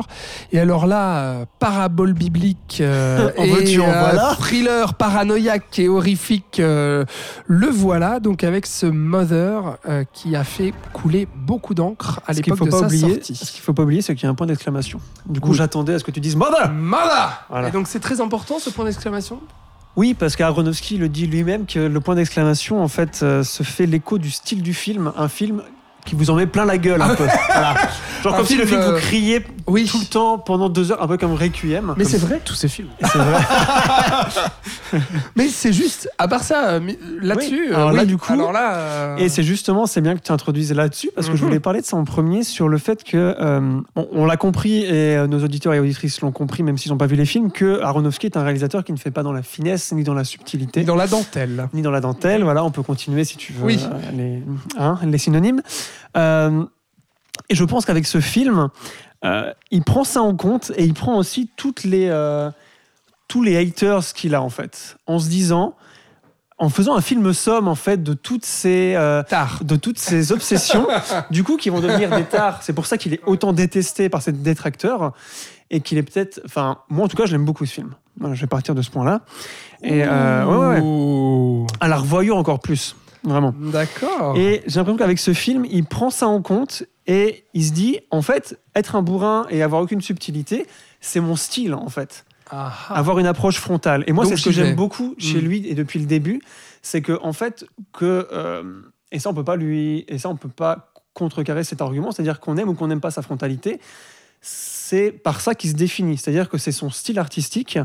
Et euh, avoir un réalisateur qui aujourd'hui ne fait presque aucune concession dans ce style-là et qui va même creuser, hein, puisqu'on l'a vu. euh, enfin, voilà, Nathanaël est le premier à dire il a oui, oui, oui, oui, oui, oui, t'as raison, il fait. je valide. Et, euh, et donc, je trouve ça assez honnête de sa part de continuer dans ce genre-là et euh, de pas se dire ah ouais mais je vais essayer de plaire à un plus grand nombre Je vais m'adoucir. et m'adoucir Mm. pour essayer euh, que mes haters euh, Creuse, il creuse son cas, quoi.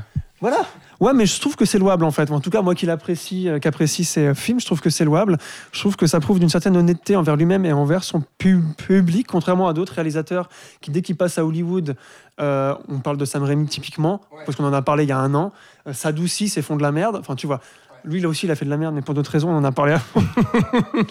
et moi, dans ce film, c'est vraiment ça qui me fascine, en fait, c'est ce radicalisme en tant qu'auteur et en tant que réalisateur, donc qui ne se retrouve pas que dans ce qu'il raconte, mais dans ce qu'il est carrément. C'est-à-dire que je sens Aronofsky dans tout ce film, vraiment lui, et qui, et qui me dit, euh, je fais ce que je veux, allez vous faire foutre en fait.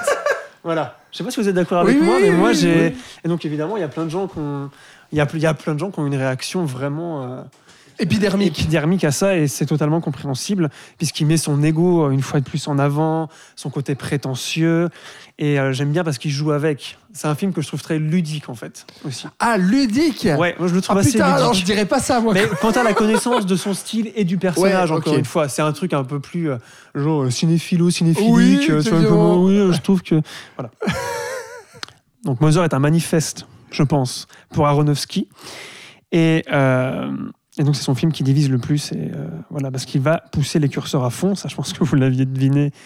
Et ouais, Nat est tellement saoulé. Non, non, non, non. Mais je encore fois, mais je euh, précise avec- pas qu'il avec divise le plus, mais qui, Ah euh, qui, qui, qui s'attire Alors- le plus de foudre. Voilà. Mais moi, Voilà. je, moi, je me rappelle qu'à la sortie, il avait beaucoup divisé. En tout cas, j'ai entendu plus de divisions, mais peut-être dans mon cercle Ah. à moi, Ah. lors de Mother plutôt que lors de Black Swan. Mais Ah, après, parce que euh, moi je vais te le dire, les critiques sont pas bonnes. Hein. voilà. Inter- les Parce critiques internationales. compris, c'est pour Ouais. Et le bouche à oreille non plus, d'ailleurs. Donc, qu'est-ce qu'il fait évidemment? Il reprend la Bible. il fait un huis clos, donc on- tout le monde est enfermé. Et il va nous faire une métaphore absolument, euh, absolument subtile, euh, parfaite, en reproduisant le jardin d'Éden dans cette maison, euh, en représentant Dieu et en représentant évidemment euh, la personnage titre, donc euh, Mother Earth, la mère, notre mère la Terre, Gaïa, etc., euh, jouée par Jennifer Lawrence. La métaphore est évidemment Oui. d'une évidence. Ah. euh, voilà, non, mais c'est parce que j'ai vu des critiques sur Internet qui disaient Selon mon interprétation, et j'ai bien réfléchi, je pense que Javier Bardem, c'est Dieu. Merci, c'est écrit au générique. Allez, salut Voilà, bref, tu vois. Bon, elle, ça peut être aussi vers la fin notamment. On peut la voir aussi comme la Vierge Marie. hein. Oui, voilà, mais bon, euh, chacun fait sa propre cuisine. Oui. Je pense que c'est aussi fait exprès d'ouvrir Mhm. un peu euh, toutes les. Du moment que ça reste biblique, je pense que ça lui pose pas de problème à Darren. hein. ça. Pardon, ça me fait rire. Et euh, maintenant, dans l'approche visuelle, il, euh, il va renouer avec le style qu'il avait dans Requiem, je trouve. Euh, son fameux style coup de poing, un peu en intégrant ce qu'il a appris avec The Wrestler et la caméra à l'épaule qui suit Over the Shoulder, enfin qui suit les personnages. Ce sera des critiques qui seront, qui seront souvent faites d'ailleurs avec le personnage de Jennifer Lawrence, qu'on fait que suivre et voir de face, sans qu'elle ait aucune caractérisation. C'est pas faux, puisque c'est un symbole, donc elle n'a pas de raison d'exister en tant que personnage. Euh, mais ça, c'est mon avis, parce que moi, j'aime bien le film. Ce qui est le gros problème et donc, selon moi. moi. ce que je trouve voilà. super, c'est que c'est qu'il y va à fond. Et moi, j'adore. En fait, il y a aucune retenue. Et c'est un espèce de maelstrom pendant deux heures, d'absurde, d'aberrant, de dégueu. Et c'est de pire en pire hein, jusqu'à la fin, qui est vraiment, euh, qui est vraiment dégueulasse, qui, qui est d'un jusqu'au boutisme que je trouve excessivement rare dans le cinéma d'aujourd'hui. C'est vrai. Et euh, ça en devient claustrophobique euh, dans, la, dans le mental, dans le physique. C'est vraiment un, un film somme, en fait, comme je disais avant, euh, où il met toutes ces espèces de. On dirait que c'est le cerveau d'Aronofsky, en fait. Alors, j'aimerais pas Ouais, être dedans, ouais. la preuve. Enfin, j'aimerais y être pour deux heures, mais pas pour toute une vie. hein, voilà. Et euh, moi, c'est un film qui m'a procuré des sensations physiques, vraiment d'étouffement, de. euh, on tourne en rond, on se ah, sent. super euh, anxiogène. ouais. Ouais, un malaise horrible avec tous ces gens qui arrivent partout, une injustice. T'as envie de dire à, à, Lawrence, euh, fais quelque chose, dis-leur de partir, bordel de merde, crie un coup, tu sais. Puis vraiment moi, une, une tension euh, face à ça, quoi. Et puis euh, surtout quand elle commence à être enceinte, que Bardem c'est un gros connard. Enfin voilà, tout ça. Euh, je vais pas revenir. euh. Et je trouve que c'est un film finalement, si on peut lui donner euh, un aspect philosophique. euh, Bah, je trouve que c'est un euh, film assez engagé, Mhm. finalement, puisque, euh, bah, comme il fait avec euh, Noé, euh, c'est un film qui parle donc de, de, de l'âme destructrice de l'homme, en fait, de ce que l'homme détruit son environnement. Euh, sauf que là, il est plus positif, puisque euh, on parle d'un éternel recommencement. Et que ça voudrait dire que peut-être que l'homme aurait une chance, ce qui est aussi un peu la fin de, No- de Noé, mais que pour l'instant, euh, la chance, il l'a toujours pas prise. hein. Voilà, ça, Mhm. peut, ça peut un peu recommencer. Enfin, tu vois, voilà, mais je veux dire, je veux dire, dans la situation actuelle, la chance, elle a toujours pas été prise. Hein, tu vois ce que je veux dire Euh, Voilà, donc moi, c'est un film, c'est un film qui me parle vraiment beaucoup. À noter que c'est son premier film sans musique, Ah oui. qui voulait pas, euh, il voulait de toute façon pas le faire avec Clint Mansell. Il avait demandé à euh, Johan Johansson. Mais qui signe quand même euh, la, la musique. Hein enfin, parce qu'il y en a un tout petit peu. euh, La musique a été intégrée aux effets sonores en fait. Ah, c'est voilà. pas de la musique en tant que Ouais. telle. Et euh, donc voilà, il n'y a pas de musique, il n'y a pas de thème Oui, musical, il n'y a pas de oui. thème de personnage, il n'y a pas de violon qui viennent. euh, Mais il y a de qu'en fait, l'ambiance, quoi. Tu c'est vois ça. Mhm. Ouais, mais c'est plus un travail sonore. Enfin voilà. Et euh, en fait, il y avait un score hein, qui avait été fait. Mais quand ils l'ont mis sur le film, ils ont dit euh, bah non, en fait, ça marche pas. Il faut qu'il n'y ait pas de film, il faut qu'il n'y ait pas de musique. Ah ouais, putain. C'est intéressant ça. Ouais, ça, je me souvenais pas. Mais Nat. Et voilà, euh, j'ai fait. euh, Oui. Bon, voilà, j'ai fait mon petit résumé. Voilà, que en voilà, j'ai fait le tour, tu sais. Il fait sa j'aime bien conclusion. faire ça. Voilà, j'ai fait mon petit Voilà, résumé. c'est à vous. sympa. Non, Nathanaël, euh, tu n'es pas d'accord du tout. Hein, avec, non, euh, alors euh, écoute, moi pour moi c'est son pire film. Assez Mais nettement. Parce que c'est son best-of, justement. Peut-être best-of C'est de sa filmo ce que dans un Ce film. que ouais. j'étais en train de dire. Mais j'entends tout ce que tu dis et je trouve que je trouve que la- l'intention derrière est assez louable en fait. Sauf que c'est d'une lourdeur euh, ouf, euh, assez indigeste. Et euh, pour reprendre les, les- les termes de Titi qui n'est pas avec nous, quand il dit que ça tourne à vide, je trouve que ça s'applique bien à Black Swan et que ça s'applique très très bien ici. Je trouve que c'est un film qui tourne à vide très très Mais tôt. Titi, d'ailleurs, dit la même chose. Enfin, rapproche Black Swan et puis Mob Mother dans Ah bah voilà, je trouve que c'est des films assez, assez jumeaux avec une nette préférence pour Black Swan et, et voilà. Et puis, je, et puis je trouve que c'est un film qui est d'une laideur, c'est moche. Ah, ah ouais, je trouve ça, ça, se percer les yeux quoi. non non non non, je trouve ça d'une d'une laideur assez non. folle. Après, ce que j'ai- j'aime beaucoup, c'est que il arrive à, à retranscrire les visions de cauchemar comme je les imagine. C'est-à-dire que tu, tu n'as pas d'emprise sur ton environnement, l'horreur se passe, mais tu, tu n'es que témoin en fait. Et ça, je trouve qu'il y a une vraie, une vraie anxiété qui, qui, qui ressort de ça. Mais à part ça, je, je trouve que c'est presque un film malhonnête avec son twist. Enfin voilà, je trouve que. Ah bon? Ouais. Malhonnête avec son twist. je, bah, je trouve que c'est un twist euh, un peu. C'est un peu paye ton twist pour incarner ton film, quoi. C'est un peu. Ah ouais, Ouais. ok. Non, mais je trouve qu'il se justifie totalement, puis surtout que ça se repose pas là-dessus, en fait. Enfin, je trouve que ça fait, c'est cohérent avec ce qu'il veut dire euh, sur. Ah, le film n'existe pas sans ça. Oui, Je crois pas. Tu vois ce que je veux dire? Oui, Tu vois mon problème? Oui, oui. ok, d'accord. Ouais. Quoi d'autre Ah, pff, bah, Écoute, euh, j'ai fait le tour, hein, je veux dire. euh, T'as fait le tour de films qui tournent à vide. Ah là là. Euh, eh ben écoutez, moi je suis. j'ai. C'est drôle parce que j'ai exactement le même avis qu'en sortant de la salle. Je l'ai revu pour l'émission et j'appréhendais beaucoup de le revoir parce que euh, effectivement. Moi, j'avais été mi-figue, mi-raisin, dira-t-on, en sortant de la salle. Et, en fait, je m'attendais à détester au vu de tout ce que je- j'entendais depuis. Et je me disais, mince, en le revoyant, je vais sûrement le déprécier. Et en fait, euh, c'est bizarre parce que je pense que les choses que j'avais pas aimées, je les ai encore moins aimées. Et les choses que j'avais appréciées, bah, je les ai encore plus appréciées. Enfin, c'est as- assez étrange. Euh, je, je vais détailler ça, c'est-à-dire que ce que j'aime pas, c'est effectivement. euh, euh, oui, je te rejoins, Nat, sur l'aspect ultra grossier. Je pense que son, son côté parabole biblique, en fait, ça, le, ça, ça- ça nous crie à la gueule le, le point d'exclamation. quoi. C'est pour moi un gros problème. Je, je comprends que tu, que tu aimes ça, Florian, mais moi, c'est vraiment le truc. je- bah, bah, parce que je, enfin, je- j'entends ce que tu dis. Ah. euh, voilà, je- j'entends ce que tu dis, mais moi, c'est, enfin, je, je, je trouve ça ultra grossier, vraiment, vraiment, comme toi, Nat. Et euh, parce qu'en fait, cette métaphore biblique, elle se, elle se voit trop. Tu vois trop les ficelles, et surtout, et c'est pour moi le gros problème du film, c'est que tout existe pour ça. Ah Tout oui, est ça, prétexte à faire son grand film biblique, euh, etc., tragique, euh, machin, sur le sens de la vie, sur la création. Parce que on parle de la religion, mais on peut très bien aussi avoir une lecture du film en parlant de, parce que donc euh, Javier Bardem est un auteur qui écrit. Euh, et qui a besoin d'inspiration, etc., et qui a besoin de sa muse, donc euh, Jennifer Lawrence, pour justement écrire, et qui a besoin après du contact des autres pour euh, gonfler son ego, etc. Donc on peut voir aussi tout ce rapprochement avec la création, qu'elle soit littéraire, cinématographique, en tout cas qu'elle soit ouais ou divine, et qu'elle soit artistique. Mais en tout cas la création, c'est Est-ce qu'Aronofsky se prendrait pour Dieu? Bah non, moi je non alors je, je pense je pense pas. euh, moi je pense que la prétention est plus une euh, est plus une maladresse en fait qu'une réelle prétention dans le sens où euh, c'est tellement tout appuyé et tellement tout visible, mais surtout c'est tellement écrit autour de cette métaphore que ça me pose problème dans le sens où les personnages n'existent Bah, que pour leur Il n'y a rien qui s'incarne à part Il n'y a ça. rien qui s'incarne, exactement.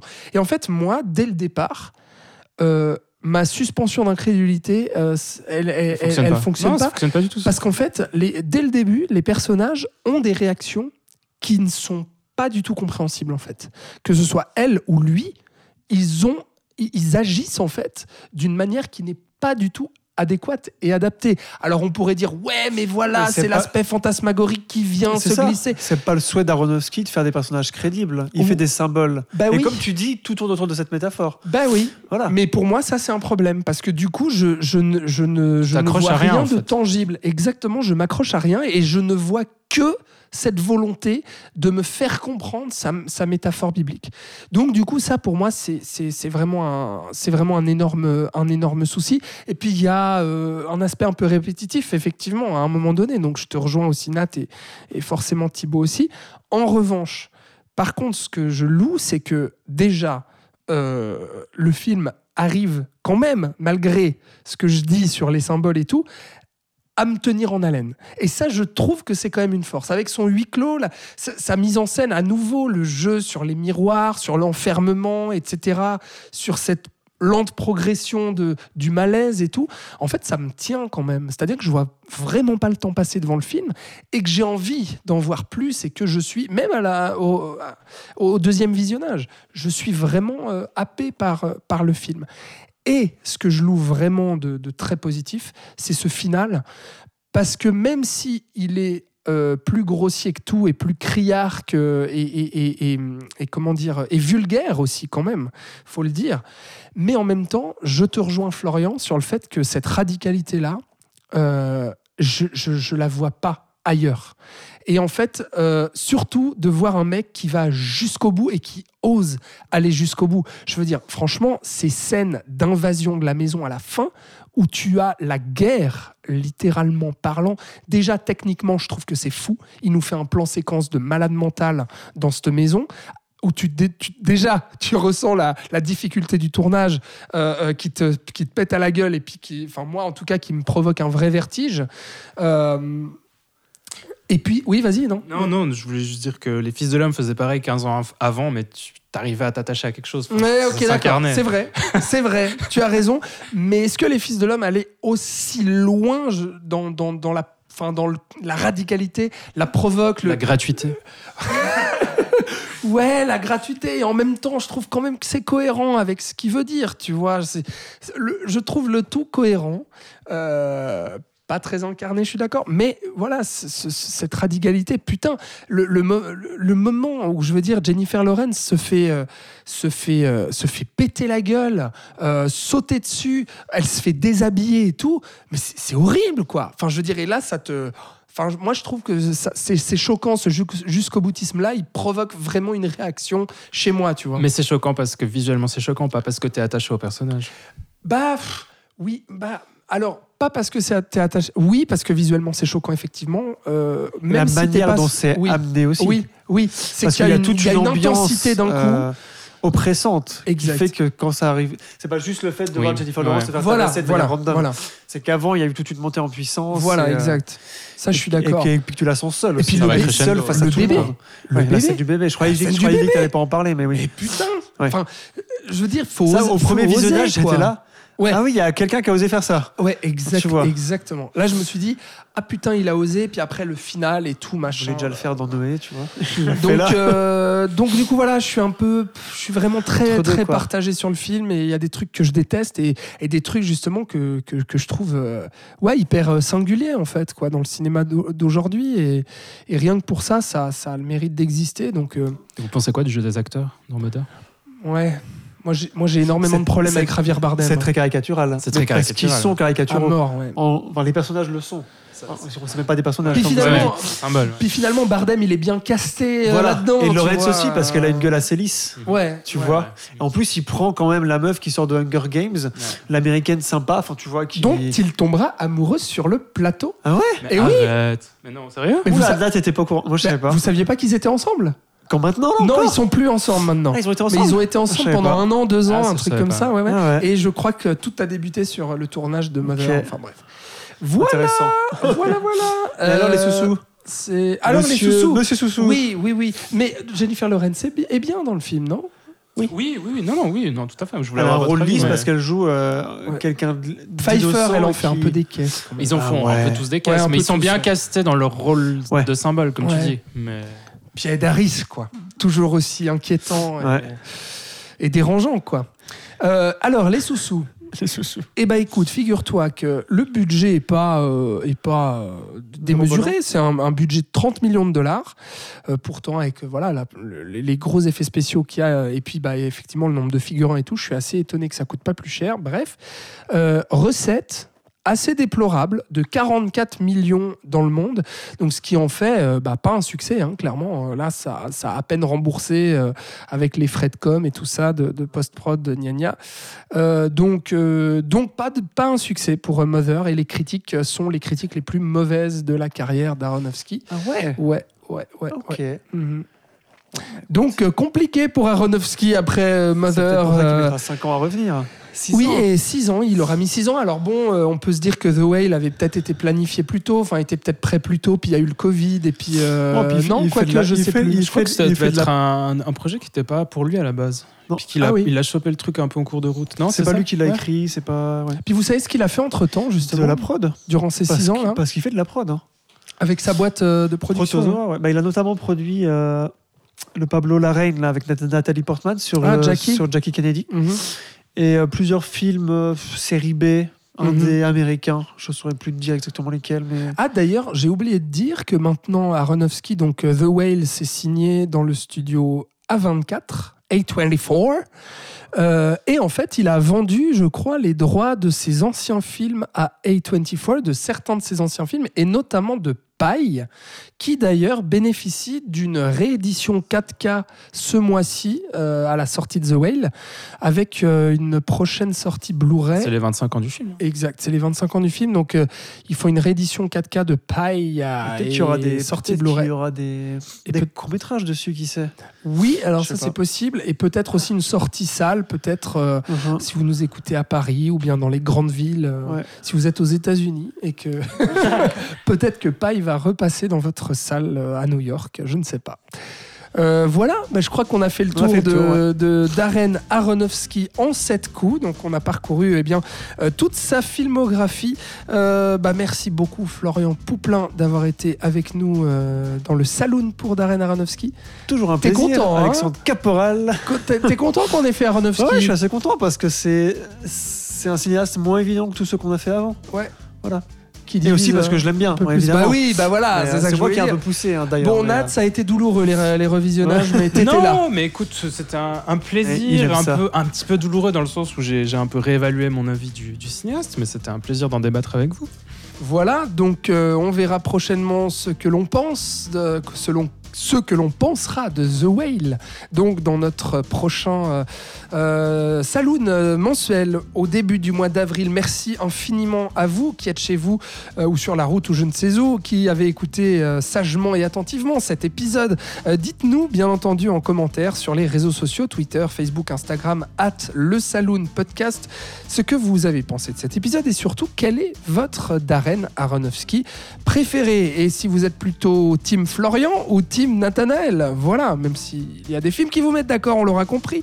Euh, et puis bah, on se retrouve très bientôt sur votre plateforme de podcast préférée. N'oubliez pas de nous mettre des notes, des petites étoiles, des commentaires et on se retrouve prochainement dans un long format du Saloon. Bye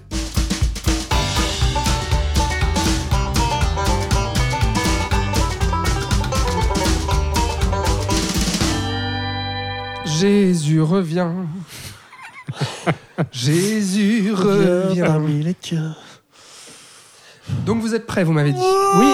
Oh. Tiens, on dirait Brendan Fraser dans The Whale. Ce petit bruit.